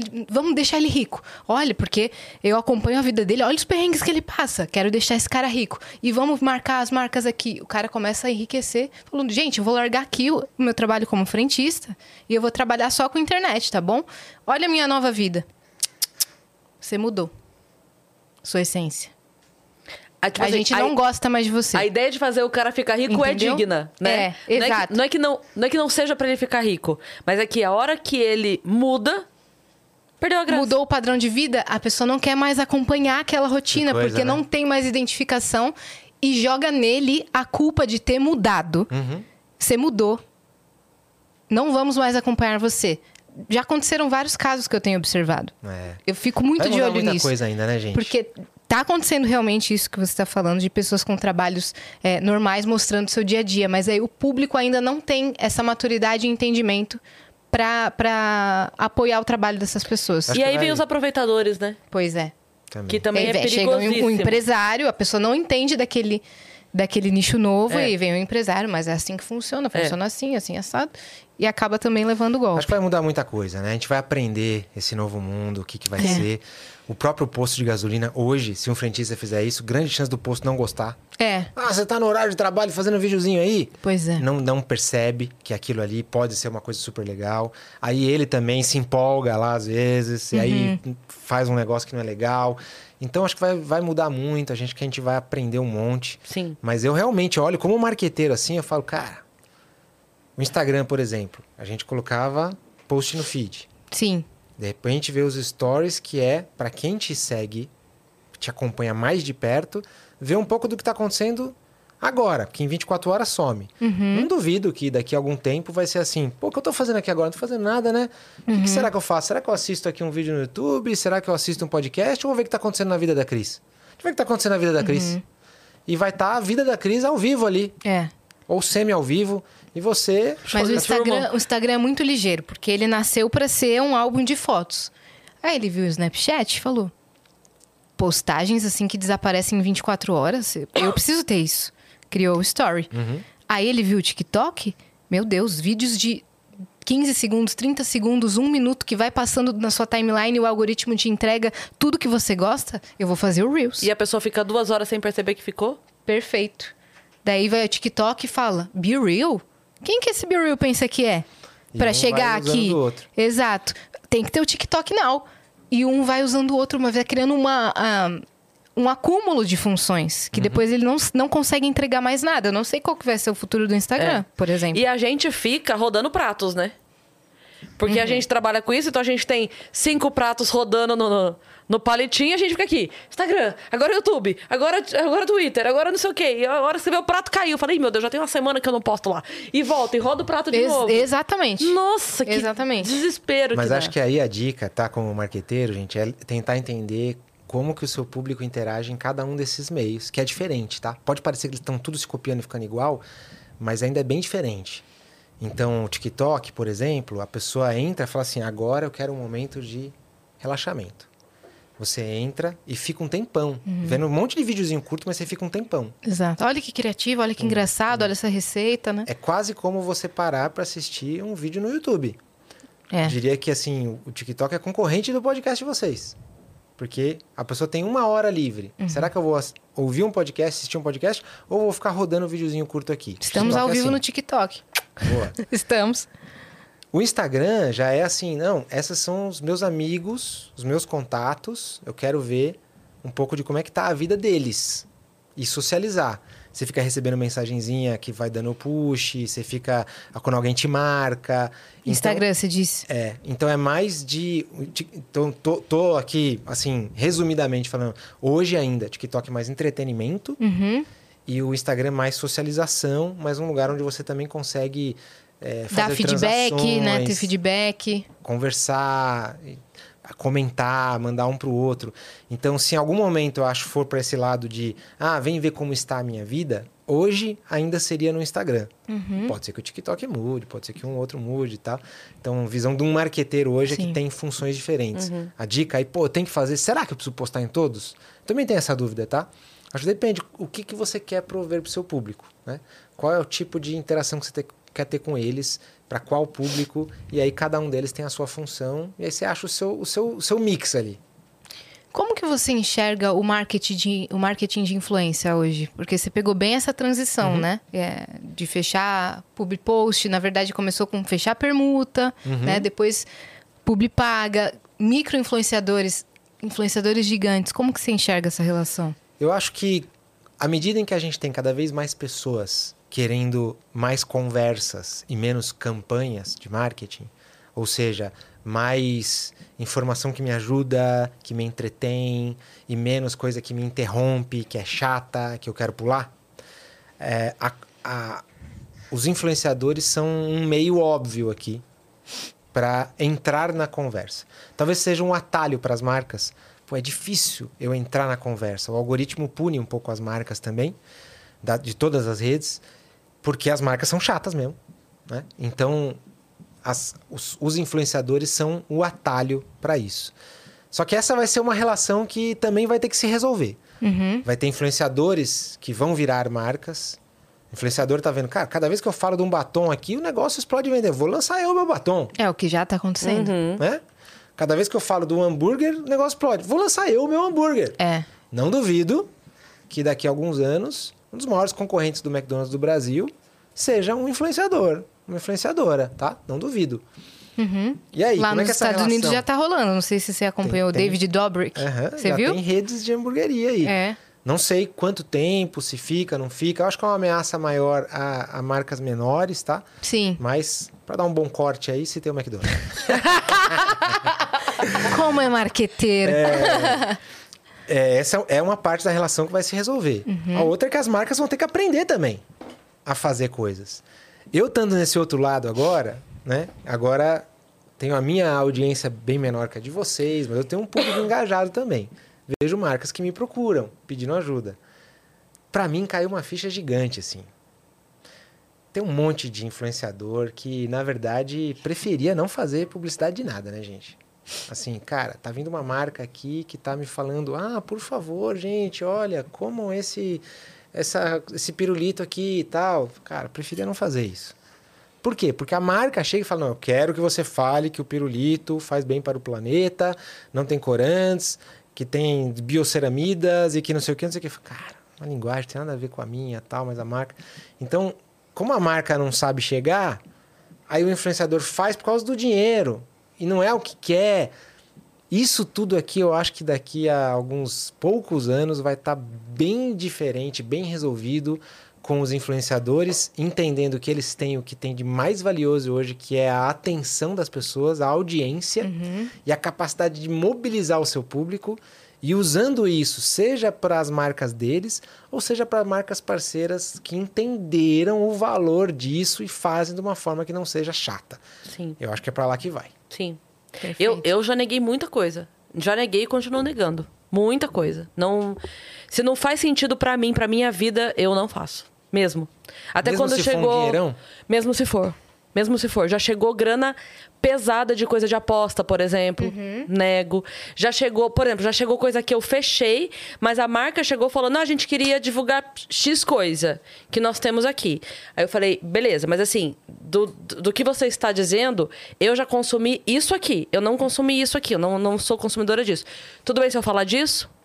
E aí eu falo que existe isso também? Mas eu quero falar disso aqui. Aí negocia e faz. Porque assim, eu não vou colocar uma coisa que eu tô assinando embaixo de alguma forma, sabe? Eu não sou, eu não sou influenciadora. Nunca fui. Eu sou humorista, eu faço piada e eu sou comunicadora agora, mas eu eu não quero, eu não quero esse esse lugar pra mim, sabe? Então, se não tem a ver comigo, se não é algo que de fato eu uso, que tá na minha vida ou que já esteve e que eu não faço. Mas em compensação, você também tem produtos e marcas que você adora, ama e você fala tá de graça. Total. Você vê que curioso? Que é o que acontece normalmente. Tem, tem parceiros, assim, que às vezes é, pagam pra fazer o negócio e ok. E tem gente que fala assim, ah, que ele só manda, manda, tá ótimo. A gente faz aqui, falo e tá ótimo. Ah, a gente tava falando agora há pouco do hidromel e no final do ano eu tava com a família numa casa e a gente, fez- a gente abriu uma live e tava todo mundo provando hidromel e a gente fazendo uma festa e tal, não sei o que. A galera falou, é publi. Não é publi. Eu nem bebo. Mas a gente tava fazendo a bagunça. É um a galera momento ali. é o momento, porque são pessoas legais, o produto eu sei que é bom, eu, apesar de eu não beber, eu sei que é bom. Todo mundo à minha volta gosta, comenta que é bom. Então, assim, faço com o maior amor do mundo. Imagina se as marcas perceberem, sabe? Que elas podem Sim. ter essa sim. relação. Pois é. Normalmente, eu entro em contato com marca que são as marcas que eu uso e ofereço. Sabe? Que- Quer ser minha parceira? Porque assim, eu uso a tua marca. Você quer que eu diga? Porque eu não vou falar de outra marca, não vou mentir. Né? Então, muita gente pergunta de shampoo, por exemplo. Muita gente já me perguntou que shampoo você usa, que shampoo você usa, que shampoo você usa. E aí, pra quem pergunta, eu respondo. Mas eu já falei com a marca. Eu falei, escuta, quer fazer um lance? Assim, já mandei lá. E aí é sempre aquela coisa de, ah, mande o um negócio pro nosso mar. Falar, ah, tá bom, obrigado. Não, marketing. Se você não entendeu, Marqueteiros! É, assim, tinha que ter, sei lá, falando aqui agora do outro lado, tinha que ter um filtro dessas marcas ali na rede social, porque eu entendo que a pessoa que atende, o padrão é, mande seu e-mail para. E aí a nossa equipe vai resolver. Tinha que ter um filtro de falar assim, pô, aqui valia a pena, hein? Peraí que eu vou. Eu mesma, peraí, eu, eu mesma vou encaminhar o seu contato pra alguém daqui de dentro, sabe? Alguma coisa assim. E aí eu só desisto, eu aí, falo, ah, tá bom. Se você não entendeu, Defendendo o outro lado, tá? É que, meu. é- pinga muito. E, é, e e não, não, não- é tanta gente oferecendo tanta coisa que é muito assim, eu imagina McDonald's. Imagina a quantidade Nossa. de contato que eu recebia por dia. Gente que fala assim: "Ah, tem uma oportunidade única pra você. A gente vai lançar um jogo agora que vai ser febre no Brasil. Você pode colocar o logo do McDonald's nas- no sovaco da camisa do avatar do personagem principal. Olha que oportunidade única. Cara, como é que eu vou avaliar Vamos isso? Como é que- analisar isso aqui, mas- Aí chega uns É. mil desse, cara, não dá. E, e marqueteiros, em geral, ficam três anos em média na função. Porque é uma função de muita pressão pro resultado. Então você tem que ir naquilo que é certo. É. Você sabe que vai funcionar, porque se não der errado, você tá fora. Igual, igual o técnico de time. É, exato. Igual o técnico de time que perdeu uma, duas, três partidas já começa. ó, Conta uma Então- ideia de campanha louca que você teve, que todo mundo ficou, mano, será? e você vai funcionar, fica olhando. Conta uma história dessa Olha, as gente. ideias, na verdade, assim, vou, eu vou, vou ser humilde aqui, realmente, porque as ideias, na verdade, a maior parte deles vem das agências ou vem de um processo que a gente está conversando juntos lá. Então, minha Uhum. Mas função tudo parte de um ponto parte de principal. uma, de uma necessidade de negócio. Exato. Fala, gente, a gente precisa mudar esse hábito, a gente precisa alcançar esse número, a gente precisa, a imagem de marca precisa estar mais Pegar assim esse público. precisa pegar esse público, a gente precisa defender isso aqui. E aí, isso é a função de quem trabalha com marketing, definir isso. Aí, os artistas das agências, e também o pessoal do marketing gosta de fazer, vão pensar em como fazer. A gente tem milhares de ideias que foram muito legais, que, e milhares de ideias que também foram muito mal, tá? É, coisas que no começo a gente achava que não ia dar certo e que depois deu certo. É... Cara, o negócio de chamar McDonald's pra Mac, confesso pra você que, assim, a gente não achava que ia ser um negócio que ia estourar tanto assim. A gente. Era, era mais uma de várias coisinhas pequenas que a gente ia fazer. Uhum. A gente foi lá, mudou duas fachadas. Teve o Mac Mill também. Foi um mês antes do Macmill. Isso. O Macmill não ia chamar Macmill, ia chamar Casa McDonald's. Aí, Porque as marcas que costumavam estar naquela casa chamava um de casarão. casa tal, casa, NBA, tal, casarão. Casa, é. casa isso, casa aquilo. Fizeram vários, Netflix. Isso, já Era fui. várias casas lá. Era o Bank Boston antigamente, né? Depois várias marcas usaram. Ia chamar Casa McDonald's. E a gente fez a brincadeira do Mac, assim, despretensioso. E de repente, brrr, aí a gente sai produzindo. Vamos usar isso. Ah, vamos fazer. Tá, lá, lá. Em compensação, tem coisa também que a gente achou que ia ser um baita de um hit. E, ah, foi legal, mas assim, sei lá, vamos lançar um, um produto novo. O vegetariano. A gente ach- achou que a gente, quando a gente fosse lançar um vegetariano, ia ser, nossa, agora o McDonald's está atendendo a demanda de um público tal. E foi legal, como barulho, mas assim, números de vendas e tal, ele é muito pequenininho, a ponto de não justificar sua continuidade no, no cardápio lá. Fala, pô, João, mas como assim? Cara, o modelo de negócio é ter um cardápio muito pequeno. Não dá. Tem McDonald's no mundo que vende pizza, que vende espaguete, que vende cerveja, que vende yakisoba. Neste momento, arroz, feijão. A gente poderia vender tudo, inclusive vegetariano. Mas se não justifica, não dá, né? Então teve de tudo já. Eu tenho uma história que eu nunca contei em lugar nenhum, mas para falar um, né, desses, desses, desses. Quando eu entrei em 2014, eu entrei logo na Copa do Mundo que foi no Brasil. Pô, que sorte entrar no patrocinador da Copa um mês antes da Copa do Mundo no Brasil. E a gente faz os sanduíches da Copa, né?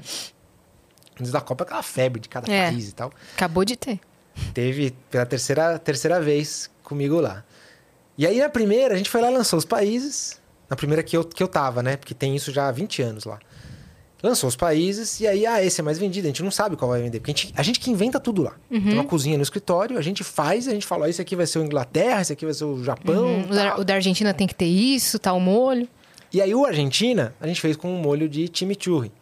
Que é um molho com uma ervinha bem temperadinha, assim, que eles usam no, no, no que eles chamam de, de assado, lá que é o churrasco deles. E ficou uma delícia.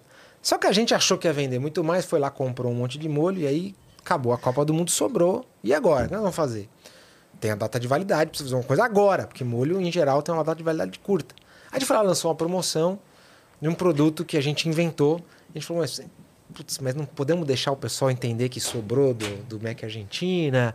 O que nós vamos fazer? Ah, vamos falar que chama gaúcho, mas vai comer gaúcho, lanche. Como é que nós vamos chamar isso aqui?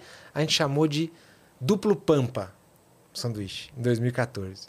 Aí vocês imaginam que não foi muito bem sucedido. O pessoal que, que é duplo pampa, esse nome. Então a gente já errou várias vezes em nome de produto, em quantidade que tinha que comprar. Mas eu acho que o mais importante é você acertar mais do que erra, você errar rápido, errar barato e continuar chutando a gol o tempo todo. Então a gente não para de chutar. A gente não coloca todas as fichas no lançamento e faz lançar e esse aqui, meu Deus, já tem que dar certo esse troço, não pode errar de jeito nenhum. Não, não, não, não. Toda semana tem alguma coisa. A Mac Friday também é outra coisa muito importante. Black Friday no Brasil virou um fenômeno, né? Quando eu entrei nove anos atrás, não existia Black Friday. Nem era nada. Aí, só eletrônicos. De repente, começou a pegar com o mercado de fast food também, forte. Então, a gente já fez refil de batata. A gente já fez refil de nuggets. A gente já fez campanhas de, de promoções malucas, né? Eu estava na última campanha da É, Central Mac Friday, Central que Mac foi pra. TV. Foi muito legal de fazer, cara. Eu tava até ansiosa, que você soltou ontem que não trabalha mais lá. Eu falei, eu tava ansiosa pra falar, cadê o meu cartão Gold? Ah, eu, eu fiz. Sabe que existe isso? Eu sei. Vou mostrar pra vocês.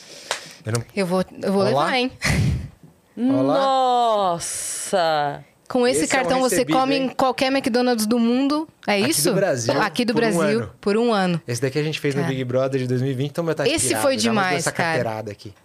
Demais, esse, esse eu achei demais, assim. E o que eu achei louco dessa campanha da Central Mac Friday, que fo- foi muito legal, né? Eles pegaram comunicadores de diferentes plataformas. Então, pegou a Ana Clara do BBB, o Anderson Profeta do TikTok, Aham. a Juves também do Instagram e TikTok, eu do YouTube e Instagram. E colocaram como se fosse uma bancada de um programa de TV. Isso. E aí botavam a gente pra concordar, discordar, qual que era a melhor promoção. E, na- e tinha também um Reels, né? Que a gente tinha que entregar. E na hora de pensar no Reels, cara, sentei com, com meu time assim e falei, cara, o que, que a gente vai fazer? porque tem que ser algo muito especial. E a gente bolou uma ideia muito louca. Foi muito legal mesmo. Muito legal, que, porque conversa totalmente com a minha história dentro da internet, porque a primeira vez que eu viralizei imitando vozes foi no McDonald's. Aham. E é, foi pedindo um Mac Frozen de Sprite. Um Mac Frozen de Sprite, na verdade, com a voz cebolinha. E aí eu falei, como que a gente vai linkar essa história com, a- com o fato de eu estar na nova propaganda do Mac? E aí a gente pensou na ideia e falou, eles não vão aprovar. Que a ideia era o seguinte... A Yasmin do futuro, que é a Yasmin, na verdade, de hoje, voltando pro passado da Yasmin de 2017, falando pra ela: vai lá no McDonald's e faz um pedido imitando vozes. Eu, o quê? Vai lá no McDonald's e faz isso. E aí, quando eu vou e faço sem entender, minha vida se transforma e tal. E aí a gente anuncia a promoção, a gente montou assim, a Yasmin do presente, do passado e do futuro e mandou pro Mac e o Mac. Aprovado. Boa. É isso. E aí lançamos e fechamos a campanha assim super bem. Mas é legal assim, né? Quando os dois criam juntos, quando não vê um negócio que é forçado, você tem que falar assim, assim, assim. Não, é. Não, é assim, fala do seu jeito, a Exato. sua voz, tem que ser autêntico, Cria né? sua ideia e manda pra aprovação. Tá A aprendendo, a tá aprendendo. Não, foi, foi bem legal, foi bem A bacana. Black Friday é um momento onde a gente se permite ser um pouco mais promocional também, né? A gente não gosta muito de fazer promoção, apesar de ser varejão. Não fica, não compra hambúrguer hoje, só amanhã tem promoção. É, é um, é- isso aí é uma tentação lascada fazer isso. Mas a gente na Black Friday não tem como, porque aí o cliente espera isso. Uhum. Você não faz, parece que você tá sendo assim mesquinho, né? Exato. Aí vem a batata, né, de brinde, às vezes tem a- o refrigerante de brinde, né? Vocês inventam cada hora Agora, uma você me coisa. fez lembrar do Mac Frozen, foi outro que tá na minha lista ali de, de coisas que eu não devia ter feito na vida. Por quê? Porque não Você ia mais, ferrar né? minha vida. Se você não tivesse Tá feito. vendo? Vai Deveria. ver que eu- a gente fez por você, Yas. O que, Tá que eu vendo? teria pedido? Tá vendo? Aí, a gente tinha uma expectativa alta. O Mac Frozen era tipo uma raspadinha. Isso. né? E a gente tinha de Fanta e de Sprite. Exato. A gente comprou um equipamento, parceria com o pessoal lá da Coca-Cola. pra- Era, você tinha que fazer lá um, um. Batia num liquidificador um gelo e tinha um, um, um xarope, né? Um ingrediente é, oficial mesmo, Fanta, Sprite. Era uma delícia o troço. Eu Mas o- adorei. O, Mac Frozen de Sprite, assim, você dava um gole nele, subia um negócio que dava ali uma dor de cabeça na hora, assim, de tão gelado que era. Mas ele era muito refrescante, muito É, gostoso. Mas agora, quando você for fazer suas palestras e você for falar sobre coisas que não deram certo, quando você citar isso, você fala assim, mas às vezes a coisa não dá certo. É, pra dar certo pra E outra olha o pessoa. resultado. Aí você pode botar o vídeo da Yas imitando Uhum. e ela depois fala assim: conhece essa menina aqui, ó? Olha onde ela tá hoje porque foi lá pediu. Então, obrigada por essa campanha do Mac Frozen de Valeu, Sprite. Frozen. Porque Tá eu só vendo? fui no Mac aquele dia porque minha amiga de BH e eu queríamos provar o Mac Frozen. E aí ela falou, menina, faz um vídeo. A gente viu o Danilo Gentili esse dia Aham. no shopping. Ela falou, imita pra ele. Falei, eu não, do nada. Eu ó, o senhor pode ouvir minha imitação de Cebolinha? Ela falou, então você vai imitar no McDonald's. Falei, tá bom. No McDonald's eu vou imitar. Ela filmou, soltei e aí... Demais, demais. A gente tá com uma promoção agora que se você pede cantando. Eu vi essa. Uma batata. E aí Olha tem aí. Uhum. um monte de vídeos assim de gente cantando, maluquice. No drive-thru, assim, né? Aham. Porque a brincadeira é que no carro todo mundo vira MC. né? É, eu vi essa daí. MC de, de MC. A Mari Gonzalez do, do BBB fez a campanha, não foi isso? Aham. Eu vi. Foi, teve uma, uma das provas no Big Brother foi sobre isso, então aí lançou a promoção, que é um negócio que remete a uma nostalgia que muita gente lembra que antigamente tinha uma promoção no McDonald's, que se você cantava os ingredientes do Big Mac, você ganhava alguma coisa. Isso é uma, uma dica também interessante aí para quem assiste a gente, que é você sempre resgatar coisas e misturar com coisas novas, sabe? Uhum. Se você lança um troço totalmente novo, você choca as pessoas. Uhum. Agora, você pega uma coisa que já existia, você pega. O pessoal já sabe que você faz imitação de cebolinha, mas você mistura essa imitação com outra coisa, Exato. surpreende. Isso tem mais E chance tem de um irritar. elemento do passado, daí pega a memória afetiva, né? Então, a gente faz o tempo É. todo.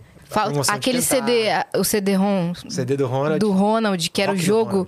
Não, não era nem o de música, era o jogo mesmo do Jogo. McDonald's. Esse era muito legal, cara. Acho que tinha que voltar numa nova versão de jogo. Revelamos Nossa, a idade da Yas agora. Tinha umas querer. coleções que a gente não sossegava enquanto não tivesse inteira. Tinha os cachorrinhos que balançava a cabeça, acendia. Um tocava musiquinha, outro fazendo não sei o quê.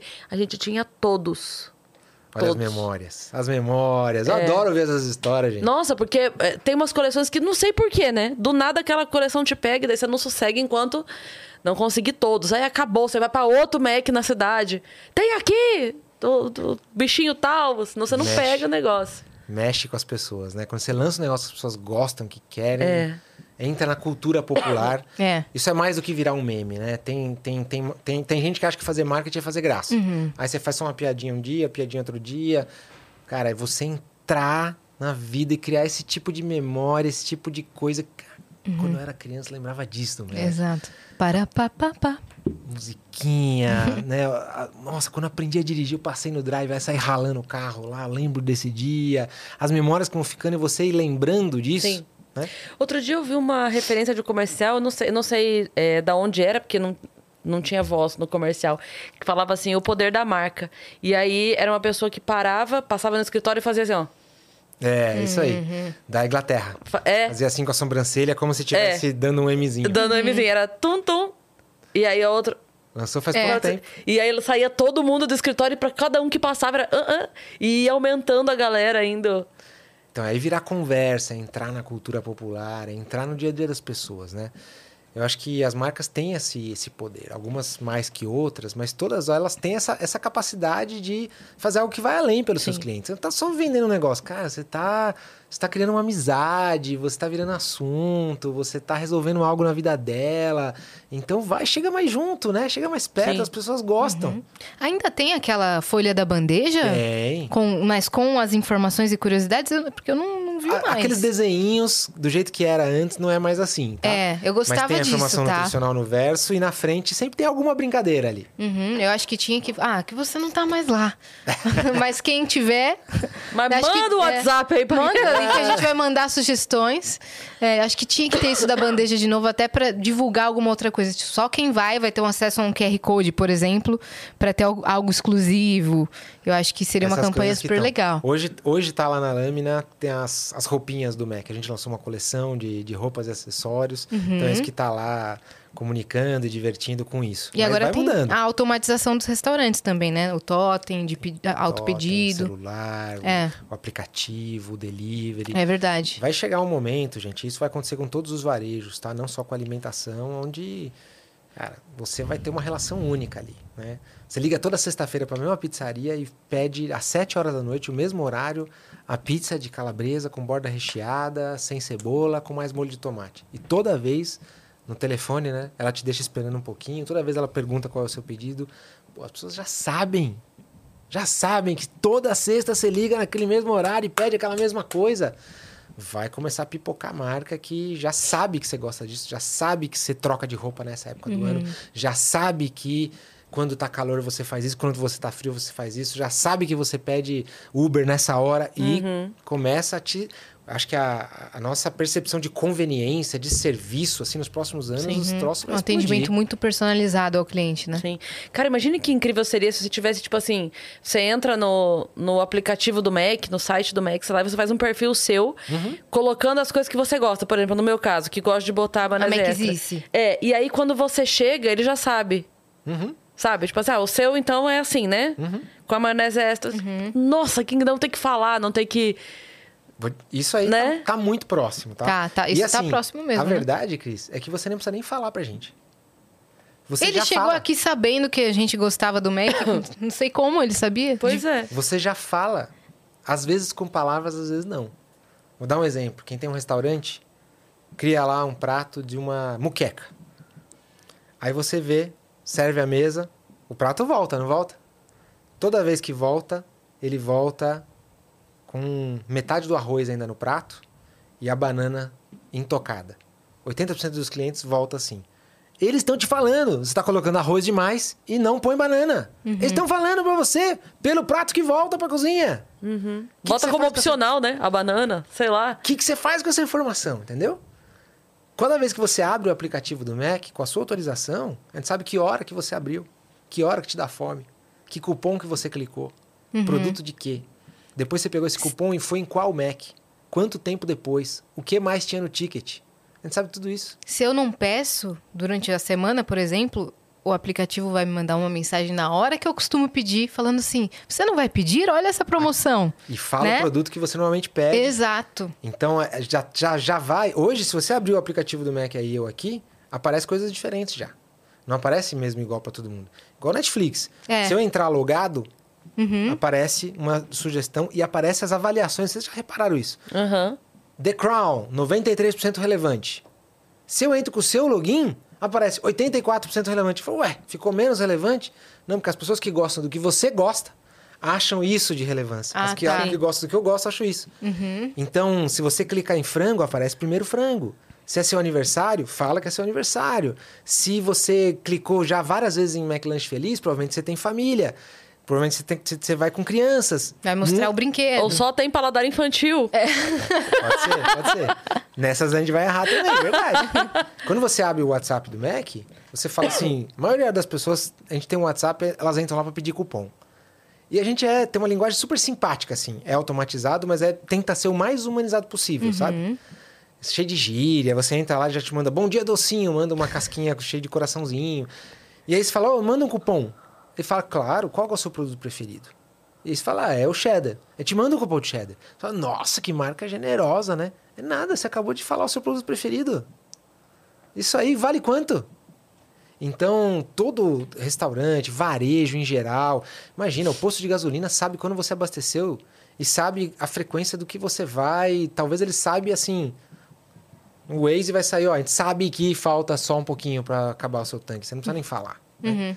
Todo mundo vai começar a saber, com autorização da gente, obviamente, muito mais. Nossa vida vai entrar num outro nível de praticidade. eu acho? Exato. É por isso que os aplicativos pedem o tempo todo. Posso usar sua localização? Aham. É. Só Chato, durante né? o uso do app. Ou usar. Mas se você coloca só durante o uso do app, to- toda semana ele vai te mandar perguntar de novo se ele Aham. pode É. usar o tempo todo sua localização. Mas quando usam bem é tão legal, né? É, quando Chega usa no bem é hotel, legal. Tem exatamente o que você quer. É. Só que a gente tá caminhando ainda pra, Tá, isso começando. acontecer. Tá começando. Mas isso significa que tem muita oportunidade. Então, quem tá montando negócio, quem vende alguma coisa, tá, tá, tá, tá no começo ainda. Não é que já tá Exato. todo mundo dominando. Eu já sei exatamente o que o meu cliente quer. Não, cara, a pizzaria ainda te deixa esperando lá. Uhum. Até que um dia vai aparecer uma outra pizzaria que vai descobrir isso, que já vai te mandar uma pizza de graça na primeira Uhum. Olha o chat. GPT. E vai. Quanto tempo demorou pra fazer uma base de dados para a existência do, do chat GPT e agora tá, Rapidão. tá bombando. Caramba.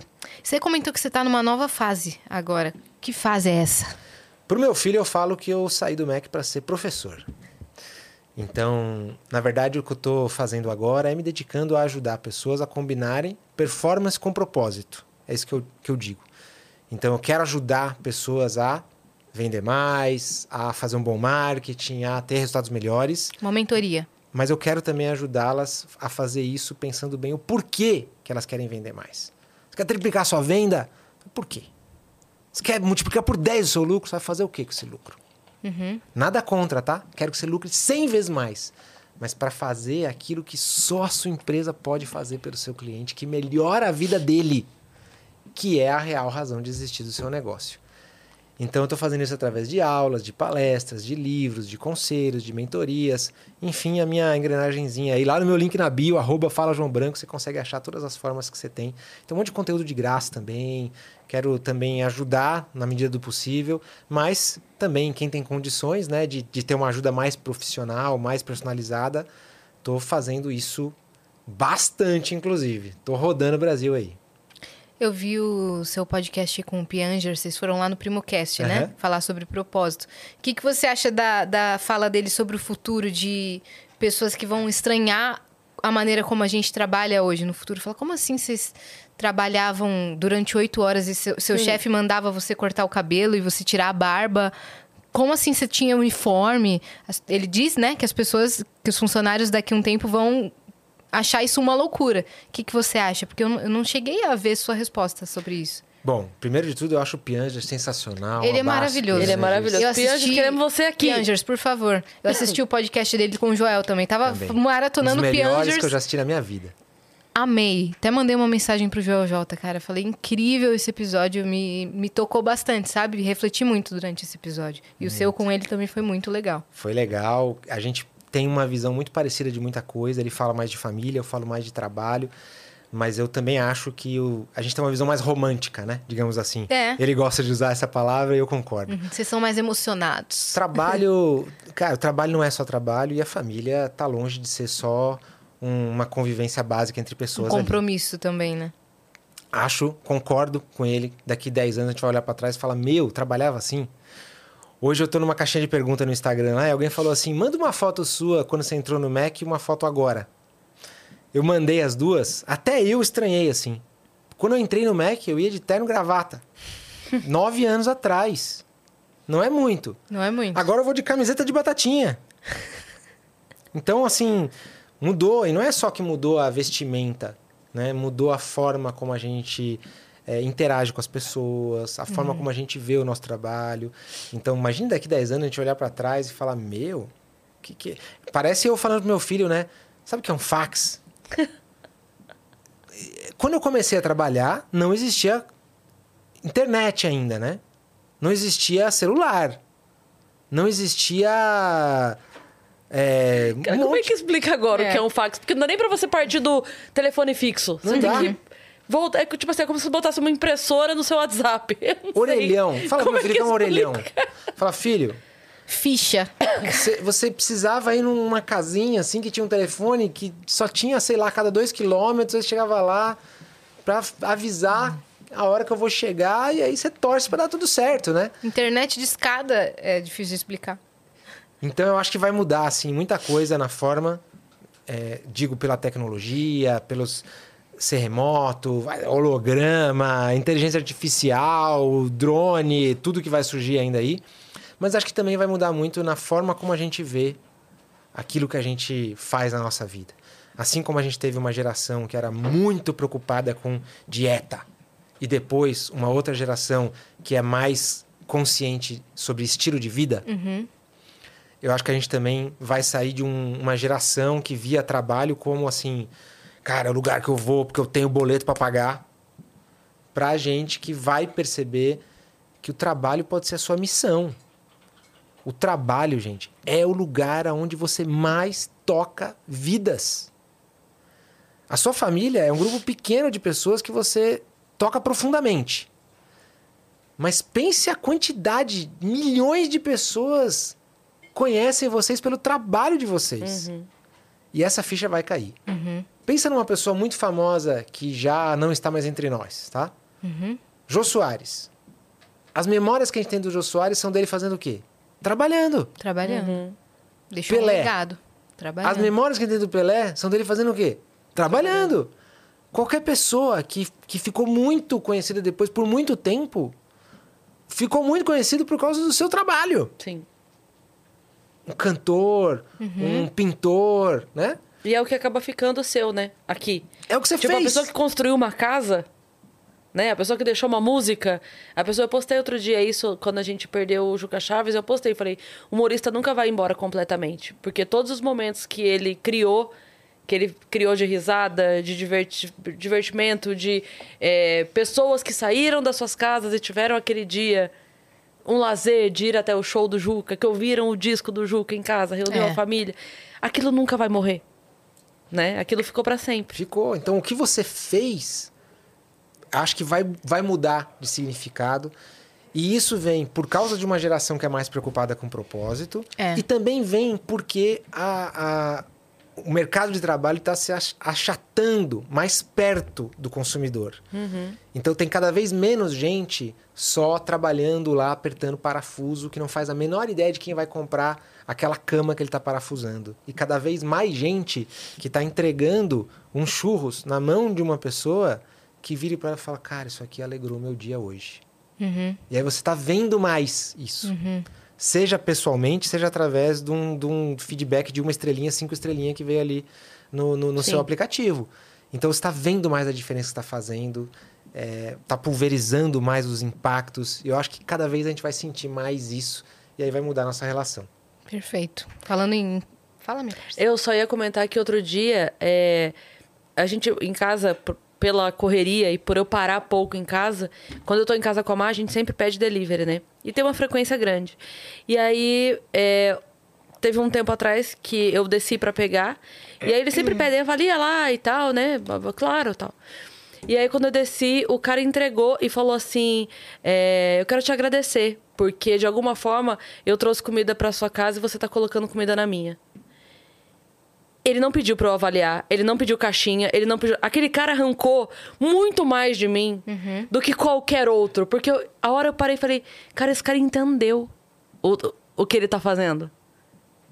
Ele tá num dia que eu tô cansada, que eu tenho pouco tempo, que se eu sair para ir no mercado para comprar alguma coisa, para cozinhar, o tempo que eu tenho com a minha filha, que é um dia na semana que a gente pode jantar junto e passar a noite junto, acabou, porque aí a gente não vai, a gente não vai sentar e ficar fofocando e conversando. Ele não sabe de tudo isso, mas eu sei o valor que tem essa pessoa que foi lá e trouxe a comida até aqui. Eu sei o valor que tem. E ele falar isso e dizer assim, não, é, de alguma forma você tá colocando comida na minha mesa também. Cara, na hora, ele não precisou falar nada. Uhum. Eu lá, eu fui, eu entrei. Mil estrelas. E, mil estrelas, todas as estrelas. Alguém baixa um céu aqui pra esse homem. Tem os elogios, a Cris Tudo. selecionando todos. E mandei a carta. Porque assim, é, é, a mensagem dele foi dada de uma maneira tão simples e tão gostosa. Sabe? Ele aqueceu meu coração. Com, com uma frase tão, tão simples. Uhum. Quando a gente trabalha, eu acho que a gente não entrega pro outro só um serviço, um produto, uma tarefa feita. A gente entrega um pouquinho da gente. É. Você consegue dar um pouco de si pro É. outro. Quando você faz isso, a pessoa percebe. Sim. E isso muda os dois. Claro. Muda quem recebe e muda quem dá. É. Totalmente. Porque ah, tem muito isso, né? De, é, de ver alguns serviços, como você disse, como menos ou mais. Mas todos são importantes na sua excelência. Então, assim, a hora que você tá no cinema e quer uma pipoca, não adianta o maior neurocirurgião do mundo. Você quer um pipoqueiro. Você só quer um pipoqueiro naquela hora. Então, não adianta é, tentar ponderar isso, porque a importância do trabalho é o quanto você precisa dele naquela hora. É isso. Não o, vai- valor, o valor de ah, quanto custa por hora um, isso aí não significa nada. Não, nada, nada. Se o mundo tivesse só médicos, o que que a gente ia comer, onde a gente ia morar, né? É. Outro dia eu comentei que eu tava é, comprando as marmitinhas, né? E aí fiz um story falando disso, tem um tempo já. E aí eu lembro que, enfim, porque na internet vem todo tipo de mensagem, né? Vem, nossa, que legal, nossa, que me dá essa dica. Ou, que absurdo, né? Tem. E aí alguém criticou de alguma maneira que eu não vou lembrar agora, porque faz tempo mesmo. Tipo assim, o fato de eu estar pagando alguém. Nossa, pa- pagando alguém pra cozinhar. Eu falei, mas espera um pouquinho. Você tem noção do quanto esta pessoa está realizando o sonho dela com o negócio dela de cozinhar? Você sabe no que que ela trabalhava antes? Se ela de repente trabalhava no shopping e não aguentava mais e falava, cara, eu nasci pra cozinhar, eu quero cozinhar, eu quero ter meu negócio, eu quero trabalhar pra mim, eu quero ter mais tempo pros meus netos, então eu vou abrir aqui uma cozinha na minha casa pra vender só marmita, porque daí eu tra- trabalho no horário que eu quero. E consigo. Você sabe a história dela? Eu tô, na verdade, potencializando um negócio e pra mim o que falta é tempo. Eu não tenho é tempo, então eu compro comida. Ela tem tempo e gosta de cozinhar, então ela me vende comida. Aonde que isso é ruim? É um fazendo, sendo útil pro outro. e ele vai Exato. fazer bem. Exato. E se tá tudo bem, se eles gostam, se. Cara, né? Nós- É isso. É Acho que a isso. gente vai percebendo aquilo que a gente sabe fazer bem, vai se colocando nessas situações. O que, ela, o que você falou aquela hora, né? Se eu puder fazer o que eu faço de melhor pra você, o que ela sabe fazer de melhor é isso, então ela faz pra mim. Né? E outra pessoa, de repente, faz pra ela alguma outra coisa, e assim a gente vai oferecendo. A gente. A nossa secretária lá do MEC, beijo pra, pra Adri, quando ela foi fazer um processo de seleção com a gente, é, falei, Adri, por que, que você quer trabalhar aqui, né? Porque secretária, não sei, eu- o que, que vai acontecer com essa profissão, como vai ser. E aí? Ela falou, "Eu- o que eu quero fazer é tudo aquilo que você acha chato, eu quero fazer, eu gosto de fazer isso. Porque eu gosto de sentir que eu tô deixando você mais produtivo. E resolver problemas. Eu falei, caramba, passou no processo. Trabalhamos isso. juntos alguns anos, foi muito legal. Agora, tem gente que fala, pô, tô fazendo esse serviço, tô fazendo aquele serviço, olha só. Isso não quer dizer que ela tá acomodada, não quer dizer que ela não é ambiciosa, pelo contrário. Ela tem um altíssimo potencial e ainda vai conseguir fazer muitas coisas. Mas é uma pessoa que consegue enxergar a utilidade do que faz Total. sem ficar comparando, disputando. É muito legal, né? E a pessoa que te dá sossego pra trabalhar, pra você também entregar o seu melhor.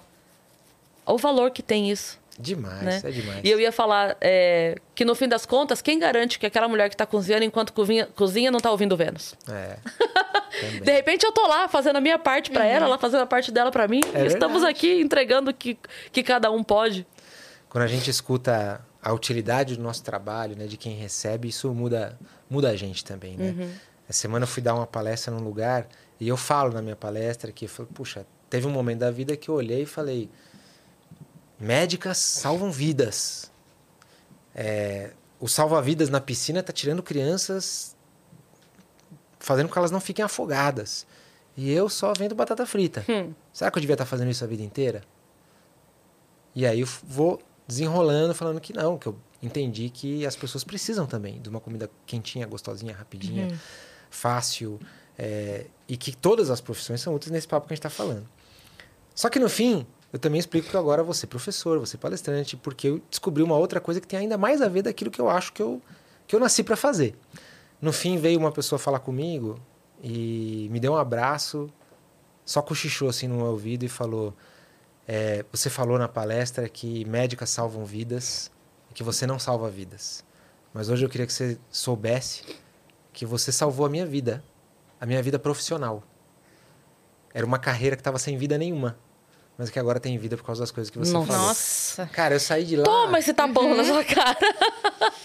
falei, É ainda isso. bem que eu vim aqui. Eu, É. eu parei pra olhar aqui porque eu tava procurando uma frase do Stan Lee exatamente sobre isso. Ele diz assim, ó: "Eu costumava ficar envergonhado porque eu era apenas um escritor de quadrinhos, enquanto outras pessoas construíam pontes ou iam para as carreiras médicas. Mas depois comecei a entender. O entretenimento é uma das coisas mais importantes na vida das pessoas. Sem isso, elas podem parar no fundo do poço. Eu sinto que se você é capaz de entreter as pessoas, você está fazendo algo bom." Eu preciso muito do seu trabalho, Cris. E eu preciso muito do seu trabalho, Yas. E Então, a gente precisa muito do seu. Vamos fazer sempre lembrando disso, com essa intenção. Isso não deixa o trabalho mais fácil, tá? Isso não faz com que você tenha menos haters, isso não faz com que o dinheiro venha mais fácil, isso não faz com que eh, os colegas de trabalho fiquem todos pacíficos. Mas isso muda a gente, isso muda tudo. Mas como disse, como disse um amigo meu numa publicação minha, a gente não faz pra mudar Deus, a gente faz pra mudar a gente. Isso. Não é? A gente não faz pra mudar o trabalho. Esse comentário tinha muita curtida, não Tinha era? muita curtida, é um cara, um marqueteiro foda. a gente não faz pra mudar o trabalho. Eu acho que esse olhar não é assim, ah, agora o trabalho vai ficar fácil. Não vai. Não vai. Mas vai mudar a gente. É. Né? A sua disposição para ir trabalhar, a sua visão sobre o que você faz, sua gratidão sobre o que você faz. Você perguntou no que eu gastaria o meu um minuto em todas as redes. Com certeza eu falaria sobre gratidão, que é um tema que eu falo sempre, mudou a minha vida. E eu queria muito que as pessoas tivessem a chance de, de vivenciar a gratidão dessa forma, sabe? Então, é, eu sou muito grata pelo meu trabalho. Mesmo cansada, mesmo o que quer que seja, é, eu acho o tempo todo muito legal. Muito bom, gente. Meu Deus do céu, hein? Que legal. Esse tipo de conversa a gente não escuta muito. É. O pessoal só fala em como eu vou fazer meu trabalho ficar mais fácil, ou como ganhar mais dinheiro. E tem uma oportunidade imensa aí, gente, da gente ver. E não quer dizer que porque a gente ama e, e acha o nosso trabalho muito legal, que também não tenha vários problemas e que a gente também não chegue frustrada Não. e querendo resolver e, e, tipo, cansada, ah, vai ter tal coisa. Não, não quer dizer isso. Não. Mas amar num todo, né? É. E amar resolver esses Não, problemas. pelo amor de Nesses nove anos do Mac aí, teve dia que, assim, a cabeça ferveu. É, Nossa, é Por isso é problema, tá amor problema. e não é paixão. Porque a gente ama até nos defeitos. exato.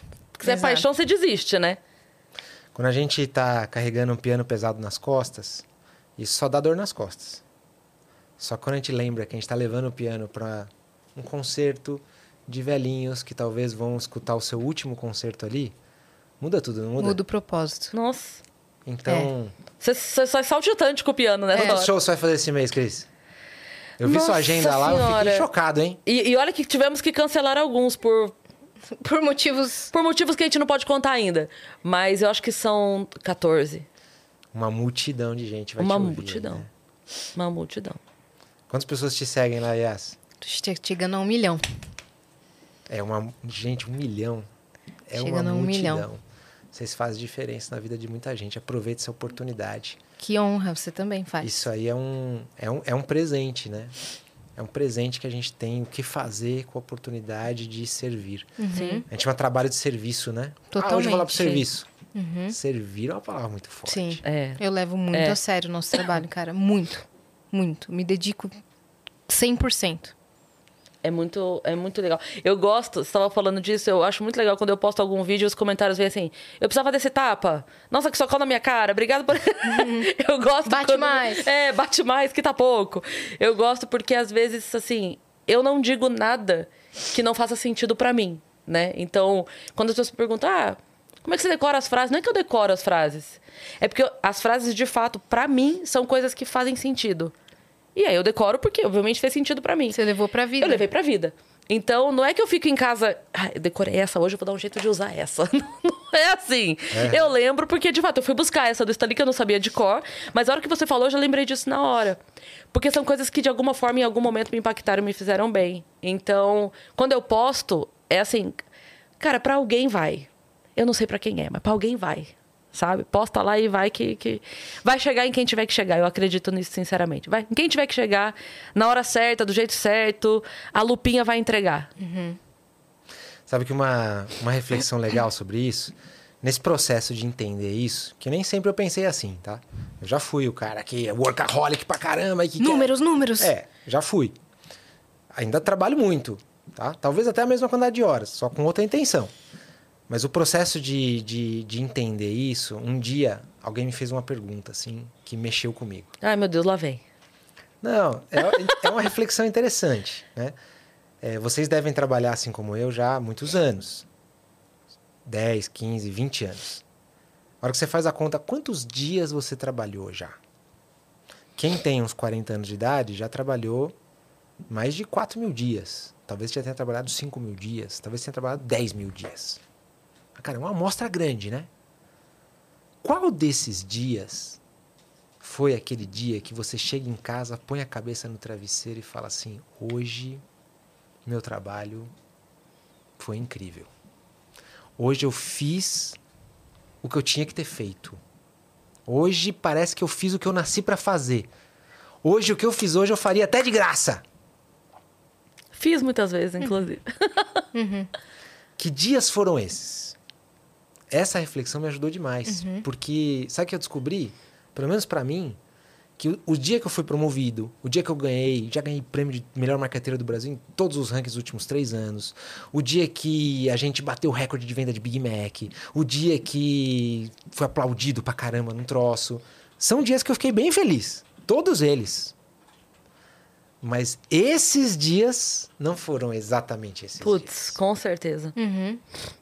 Fiquei pensando, falei, que dias foram esses? Qual? Eu falei, cara, aquele dia lá que tinha alguém no escritório que não estava bem. Que a gente conversou e aquela pessoa, até hoje ela fala daquele dia lá, da diferença que fez para ela, da conversa que a gente teve.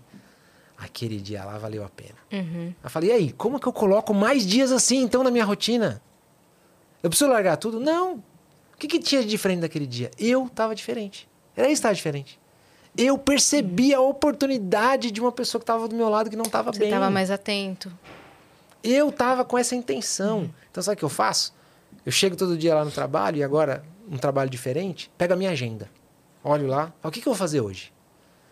Nove e meia da manhã, vou ter aqui uma reunião com o estagiário. Cara, talvez esse estagiário não tenha dormido, só porque vai falar comigo. Uhum. Com que coração que eu vou Tá para esse papo com ele? Como é que eu vou? Aí depois, depois tem aqui uma conversa de negociação, um problema cabeludo aqui com os franqueados do McDonald's. Ai, meu Deus do céu, mas a gente precisa que esse negócio seja resolvido. Com, como que eu vou? Eu vou lá para ir para guerra ou eu vou lá para tentar resolver, vou usar, sabe, sabedoria, vou, vou- como é que é? Aí depois eu vou, vou ter uma entrevista. Vou entrevistar uma candidata que no currículo dela fala que ela está três anos desempregada. Como é que ela deve estar? Deve estar desesperada por trabalho. Como é que eu vou conseguir ser justo para descobrir o quanto essa pessoa é boa, sem deixar atrapalhar o nervosismo na conversa? E aí eu me preparo para isso. Óbvio que eu erro pra caramba ainda, mas faz uma diferença, gente. Faz uma diferença. O olhar atento pra cada caso, né? Olha, olha só a, a oportunidade que eu vou ter hoje. É. Então vou com essa intenção aqui. Vou acertar, vou errar, mas a intenção faz muita diferença. Costumo dizer que a, a- o coração da decisão é mais importante do que a decisão do coração. O- a forma como você decide as coisas, no meu ponto de vista, é mais importante do que a própria decisão, na maioria dos casos. Assim, ah, João, não sei. Será que eu mudo de cidade ou não mudo de cidade? Você quer mudar de cidade pra quê? O, o que que tá aí? Talvez seja mais importante do que a própria decisão. Imagina que tem um, um casal que descobriu que não pode ter filhos. E aí fica na dúvida se faz um tratamento para isso ou não. Isso é um casal de fé, que acredita em Deus, por exemplo. Só que aí eles ficam na dúvida. Será? Fala, mas por que, que vocês estão decidindo isso? Imagina que tem um casal, uhum. por exemplo, que fala assim: já que Deus não quis me dar esses filhos, nós vamos resolver essa parada. E nós vamos comprar esse tratamento aqui e nós vamos fazer o que Deus não está querendo fazer pra gente. Essa é uma decisão. Agora imagina que outro vira e fala assim: puxa, a gente não está conseguindo ter filhos. Mas a gente acredita que foi Deus que deu esse conhecimento para os médicos fazer esses tratamentos. E no fim das contas, ele não é 100% de chance. De qualquer jeito, vai ter que ter uma autorização, uma autorização. ali. Então, será que não é através desse tratamento que Deus vai dar esse presente pra gente? Por isso a gente vai fazer. Veja, é a mesma decisão, gente. É. Mas com intenções totalmente uhum. diferentes. Isso muda tudo. Muda gente, tudo. esse cara aqui é bom, tá? Esse cara aqui é bom demais. Sigam nós muito somos, ele nas né, redes gente? sociais. Nós somos, todos nós. Ó, a gente tá com várias mensagens aqui na plataforma. Opa! Não, não quero acabar! É, dá para falar sobre vários assuntos Nossa. ainda. Com certeza você vai voltar, vai voltar sozinho, vai voltar em dupla, vai voltar em trio, né? Que a gente gosta muito desses Nossa. assuntos, assim. Você é incrível. incrível mesmo. O Marco Andrade, nosso viajante aqui, mandou: Salve, salve, viajantes, galerinha linda, tudo bem? João, admiro muito seu trabalho, você é fera. Trabalho numa empresa que vem se reinventando ano após ano. Eletromídia, maior empresa de mídia. É, ou, out of home. Isso, out of home. Fora de casa. Isso, do BR. Meninas, desculpa público. Você tudo bem, Marco. João, como você vê o mercado de marketing atual? Acha que a inteligência artificial, chat GPT e afins podem auxiliar no crescimento e evolução do mercado? É o que a gente estava falando agora há pouco. Acho que é um momento de reinvenção. Acho que é um momento de desmarketização, de a gente estar tá entendendo como o público quer ser informado, ser ajudado e achando as melhores formas para fazer isso a, o mobiliário urbano, né, que, é, que é a empresa que ele trabalha, é um dos meios que a gente mais usava lá no MEC. O MEC é um dos maiores anunciantes nisso. Uhum. Tem crescido muito, mas vejo também uma tendência de personalização, de maior dinamismo nas mensagens.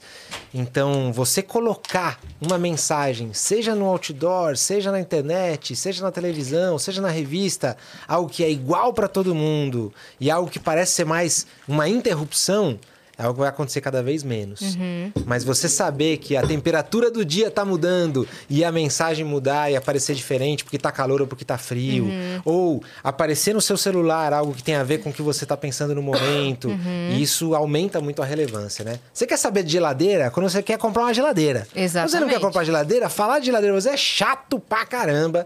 Então eu acho que é isso que o mercado vai mudar. Perfeito. Ah, não, agora, agora vou eu. Inclusive, acabei de lembrar hoje é aniversário da Alec. Nossa hum. marqueteira, mais marqueteira de Passo Fundo, que é a nossa viajante aqui. Parabéns, Alec. Feliz aniversário. Parabéns. Está com a boca cheia. Foi bem na bem hora na... que eu coloquei o biscoito na boca. É, da, da, próxima mensagem, né? Uhum. Mas pronto, agora já dá. Vamos lá. A Ju Lopes, é isso, né? Ju Lopes é. mandou. Boa tarde, João e meninas. Vi no TikTok um vídeo sobre a mudança do ingrediente do sorvete do McDonald's e o tanto que isso diminuiu a qualidade do produto. O que vocês acham dessa estratégia? Pois o sorvete do Mac era referência e o preferido entre as redes de fast food. Assunto bom esse daí, Vamos hein? lá. Bom, primeiro de tudo, eu já não falo mais em nome do Mac, tá, gente? Então, tô aqui só dando a minha opinião pessoal. É, não mudou nada na fórmula do produto. O que mudou foi só a classificação fiscal de um produto que antes era classificado fiscalmente como sorvete e passou a ser classificado fiscalmente como bebida láctea, sem nenhuma alteração no produto. A empresa já explicou isso publicamente. Assim como está comendo aqui um biscoito que fiscalmente é um wafer uhum. não um uhum. chocolate. É a, a classificação fiscal correta de cada produto de acordo com a sua composição. Só isso. Olha que loucura. A pessoa sentiu uma diferença porque ouviu falar que mudou, então acha que o sabor mudou. Mas posso dar a minha uh, opinião pessoal? Mudou, velho. Desculpa, amo o Mac, mas mu- mudou. Eu sou uma consumidora de casquinha do Mac há mil anos. Não mudou, Yas. Mudou, Não cara. mudou. Não mudou, não? mudou. Tá bom. Então tá bom. Ele tá acredite falando. em mim, acredite em mim. Então Não, tá bom. Não, tem, não teria nenhum motivo pra pra falar uma coisa diferente. Se tivesse mudado, é, a gente falaria por que mudou, o que mudou. Não tem nada a esconder, tá? Você pode ir em qualquer cozinha do McDonald's do Brasil e pedir pra visitar, ver os ingredientes, fazer o seu Big Mac. Você vai ficar surpreso, surpresa em a quantidade de cuidados que tem ali, a qualidade da comida.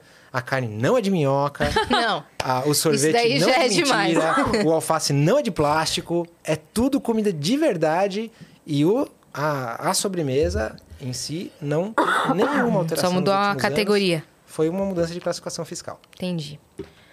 O Tiago, pai do, do Gabriel, mandou aqui, ó. Me lembro de um filme que a corretora de imóveis colocava pães pra assar na casa antes de Ah, mostrar para os inquilinos. maravilhoso.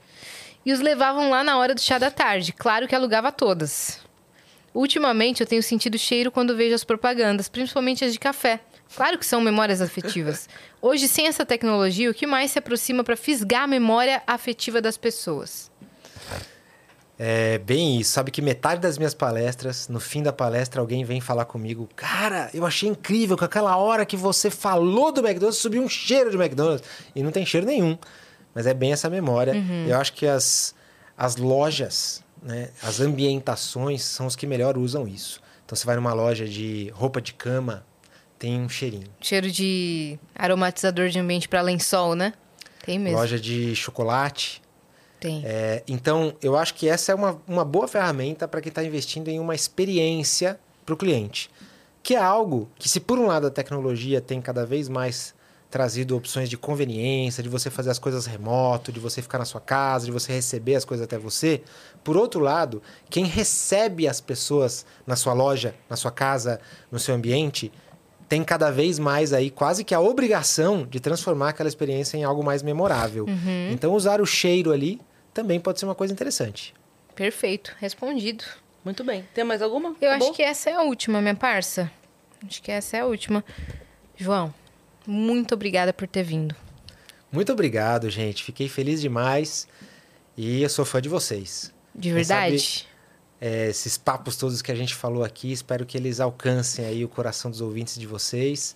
Vai ser um prazer falar sempre com vocês sobre isso. Nossa, vamos. Com certeza Com a gente vai certeza. repetir. Você vai Tem voltar. muita mensagem boa pra gente passar. E obrigada pelo livro. Tá disponível em todas as plataformas?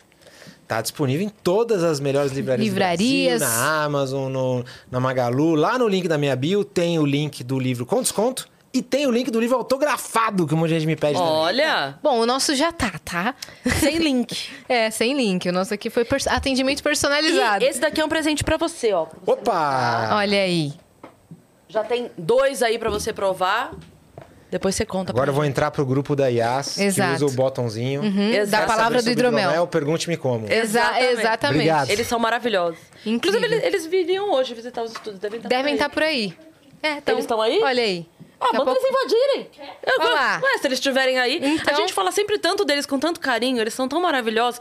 Se eles estiverem aí, Outra, já outra relação de invadir. trabalho legal, né? Porque Legal. o Hidromel tá com os estúdios Flow, assim, desde os primórdios, assim.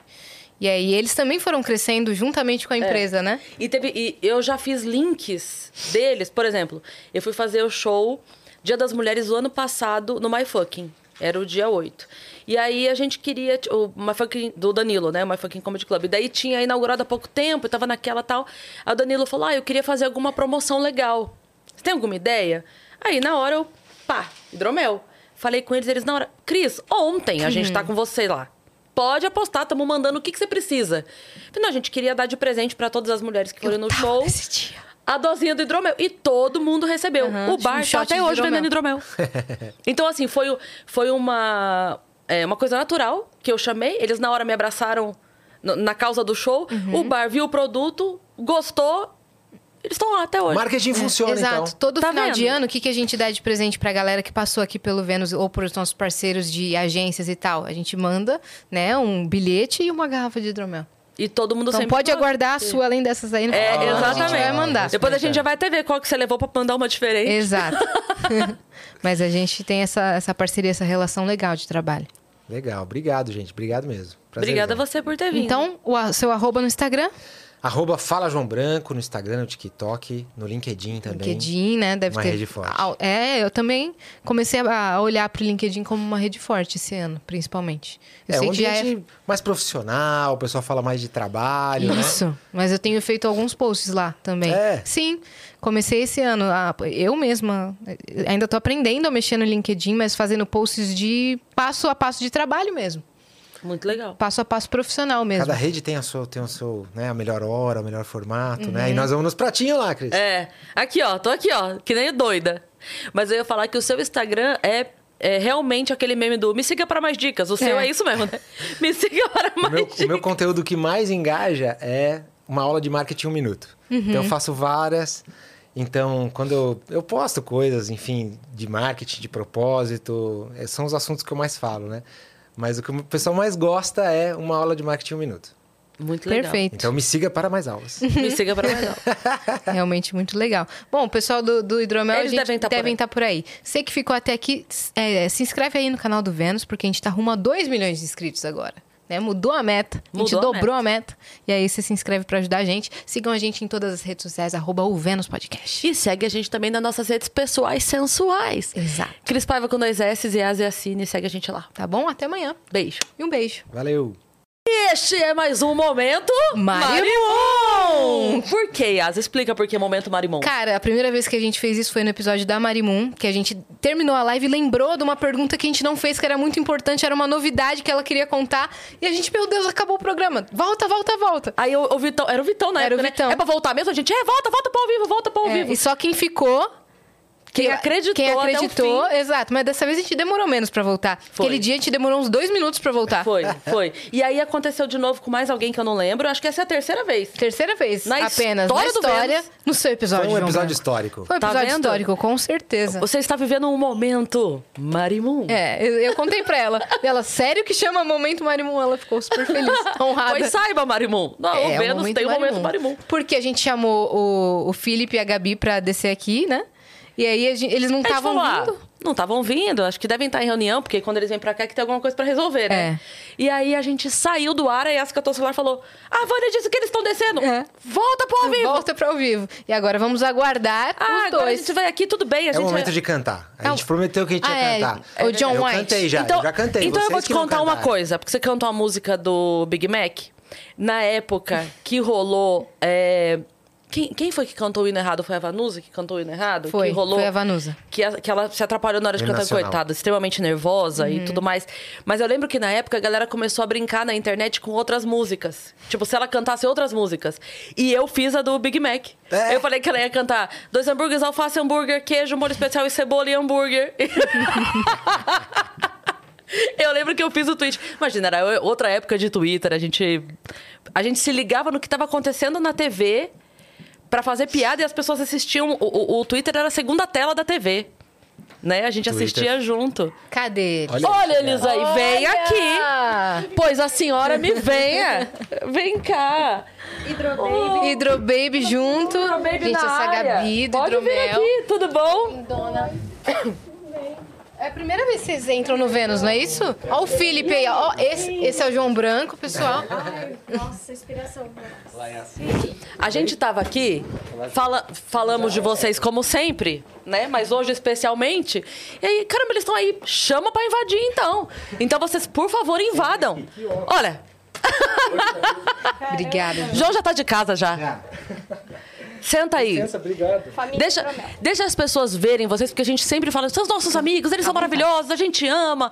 Então deixa as pessoas conhecerem vocês assim, né? Exato. Prazer estar aqui. Puxa, puxa bem, bem na boca. Prazer estar aqui. A gente tá até nervoso, porque não estamos acostumados. Não tava esperando, né? Não, não vim Nem preparada pra preparada, isso. Não vim maquiada. Porque agora vocês são celebridades. Não agora, mas... Mais uma pessoa que. Tá vendo? É assim, tá assim agora. Que ele falou assim: Nossa, elas falaram com Chris Martin, eles me então, o chamaram. que, que a gente tá fazendo Não, aqui, para pelo amor de Deus? isso. Ah, para. A gente fica muito feliz com a parceria sempre com vocês. Assim, a gente falou isso aqui sem vocês estarem, mas agora que vocês estão aqui, a gente repete. São pessoas que a gente ama muito, né? Um produto que a gente acredita, então é muito legal pro Vênus ter essa parceria com vocês. Ah, nós que agradecemos. A gente é muito sortuda de ter a amizade de vocês também de fazer parte, né, desse projeto, dessa parceria. A Gabi foi no show, meu show, coitada, saiu traumatizada. Maravilhoso. Gente, o show era pra mim, grávida. Ela falou, você fez pra mim? Eu falei, nossa, eu nem me toquei, cara. E ela falou, você tá bem é, de gravidez? Eu falei, bom, depois desse show, não sei, não É sei porque eu mais. falei acho que uns 15, 20 minutos sobre é, ser mãe, Parto. gravidez e parto e tudo. E aí ela saiu e falou, bom, eu tava até agora, né? Tava agora depois ótimo. desse show eu já não sei. E aí ela me pergunta quantas semanas... Como, que você- é, que É, tempo, quanto tempo eu tô, quanto né? tempo tá? E ela aí eu sempre já nem responde em falo semana. mais 34 semanas. Eu falo, ah, é oito meses e meio. Vai que ela briga, que ela odeia que fala de semana. É isso, poxa, que Gente, legal. oito E meses e meio, vez- Gabi? Oito meses e meio. Meu a última Deus. vez que eu venho nos estúdios agora, só esperando a Alice vir. Vem ali. A Hidro Baby. Que venha com muita saúde. Nasci aqui em São Paulo, né? É melhor verdade. Não. Agora eu vou ficar quietinha. Vocês moram no interior? A gente Sim. mora em E vocês, Hortolândia. vocês querem que ela nasça lá? Na verdade, vai ter que ser em Campinas. Puxa, puxa aqui pra poder. Na verdade, vai ter que ser em Campinas. É, mas por causa de plano de saúde. Ah, Ah, entendi. tá. A cidade é pequena, então não é tudo E a mala tá tudo lá, né? Então. Tá tudo lá. É. Prontinha. Toda a saúde do mundo. E eu sei que vocês, Obrigada. quando anunciam aqui, vocês escolhem a dedo o episódio. Vocês curtem o trabalho do João? Muito. Pra caramba, É uma pra inspiração caramba. pra foi, gente. Foi exatamente a dedo. E um prazer conhecê-lo. Loucura estar sentado aqui Todos os conteúdos que ele coloca lá, a gente já fica de olho. no LinkedIn, vou Sim. acompanhando. Poxa, sensacional. A gente estava contando aqui um pouco da história de vocês, que vocês apoiam os estúdios Flow desde os primórdios e meio que vocês cresceram junto com a empresa. Sim, É. era na primeira casa. é, o Jean, Monark, o Serginho. Serginho E o Igor. e o Igor. É. E aí a gente. E vocês tinham três começou. garrafas de hidromel. Aquela que... É. Era, E agora são seis sabores. era literalmente isso, literalmente isso. Ainda com uma identidade totalmente... é, a- a Acho que tem que puxar empresa- mais, né? Só... Pode mais conseguir, puxa. Deixa eu ver. Aí. É que a gente. Gente, Não, isso aqui foi assim. uma situação improvisada, galera. É. Meu Deus. Não, por favor, por favor, vem cá. Licença. Claro. Ah, eu vou sentar aqui, ó. Vou sentar no dele. Caramba. Foi uma Agora- situação agora improvisada, a gente teve ideia agora e. Virou festa, é virou isso. festa. Caramba, e na cadeira da crise ainda. é, é, foi, realmente foi loucura. Essa, esse ponto do estúdio na nossa vida levou a, a empresa para outro patamar, para outro, para outro local.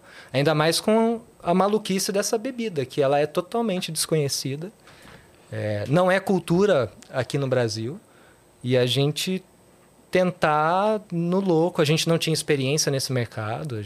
Profissionalmente, nós éramos de outro mercado e tudo mais.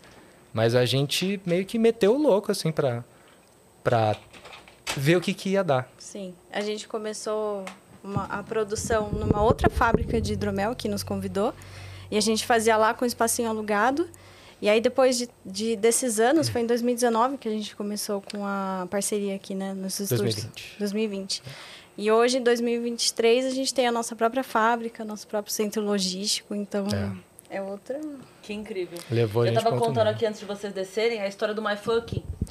De, de vocês terem ido e acabaram ficando lá, Exatamente. viraram Ah, bebida da casa. Você que está prospectando todos os, Inclusive, a gente nem os bares de São. Paulo. É a Cris. Não é? Cris, representante do Sim, Felipe Nick. e ela vem. Sorocaba, Todo lugar, tá assim, todo lugar começa. Ah, esse comedy aqui, ó. Fale com o fulano. Exatamente, tem o Valdeci também, estamos conversando, javecando ele lá. Tá vendo? A gente vai botar hidromel em todas as casas de comédia desse Brasil, me Exato. aguardem. Alô, Barbichas. E aí, as, divulgando a palavra do hidromel. Maravilhosa. Sempre. Sempre. Exatamente, é. a palavra do hidromel É. de verdade. A gente teve uma reunião na semana passada, né? Porque a gente chegou a um milhão, vai ter festa de um milhão, né? É. E aí a gente tava citando alguns dos nossos parceiros. Na verdade, vocês foram os maiores da reunião, assim. É. Tem o Hidromel Felipe Mid, né? Que a gente devia falar com eles e Não, tal. vai ter, pode contar. Olha lá, na Olha festa de um lá. milhão vai ter hidromel. Você Mas vai com ser convidado, tá. João? Open bar de hidromel. Olha o Tem financeiro uma receita exclusiva. Todo mundo ali, meu Deus, o que, que ela tá falando? O financeiro infartou ali agora. Ele quer-. Gente, demais ter vocês aqui. Obrigada por terem Ai, descido. a gente que A gente que Não sei se vocês estavam em reunião, se a gente atrapalhou muito. Que isso. Cara, A é, gente e a gente. repor Vocês vieram repor. E a última vez que a Gabi tava vindo, a gente, a gente nem sabia, porque a agora é. a gente vai ficar algum, algum tempinho Então vamos né, sem recebê-los. Mostra, mostra a Alice Não, pra a gente registrar. tá Alice, pequenininha. isso aqui é pra posteridade. Exato. Se você esteve no Vênus. Exato, Não é? a Alice é a convidada mais jovem do Vênus da história! Meu Deus! Minha filha é famosa. Coloca o microfone pra ela falar alguma coisa. Um chutinho. É, dá um chutinho aí. Que venha E- com muita saúde, que traga muita alegria Amém. e felicidade. E depois que ela tiver as vacininhas, eu trago pra vocês conhecerem. E vocês Com estão certeza. convidados pra ir lá também. Conhecer a nossa fábrica e agora a nossa filha também. Com certeza. Exato. João, pode falar, minha ia parça. falar, né? A fábrica e... Exatamente. É. Vamos ter que Bom, dividir essas Vamos sair funções. agora que eles vão encerrar. Obrigada, gente. já tinha A encerrado. gente já tinha encerrado, na A realidade. gente voltou pro ao vivo. É. Ah, maravilhoso. A gente encerrado. E a gente deixou o João junto, coitado. Ficou aqui na bagunça. Mas é isso. Então agora a gente vai encerrar. Mas pode ficar que a gente vai dar tchau pra todo mundo. É Tá isso. legal. Obrigada a vocês que ficaram no nosso terceiro momento Marimundo. É, é, isso aqui é histórico, tá? então sigam arroba Fala João Branco em todas as redes sociais. E também o Hidromel Felipe Mid, né? É isso. Segue lá. Obrigada, gente. Tá bom? Valeu. Beijo. Um beijo e valeu. Até o próximo episódio.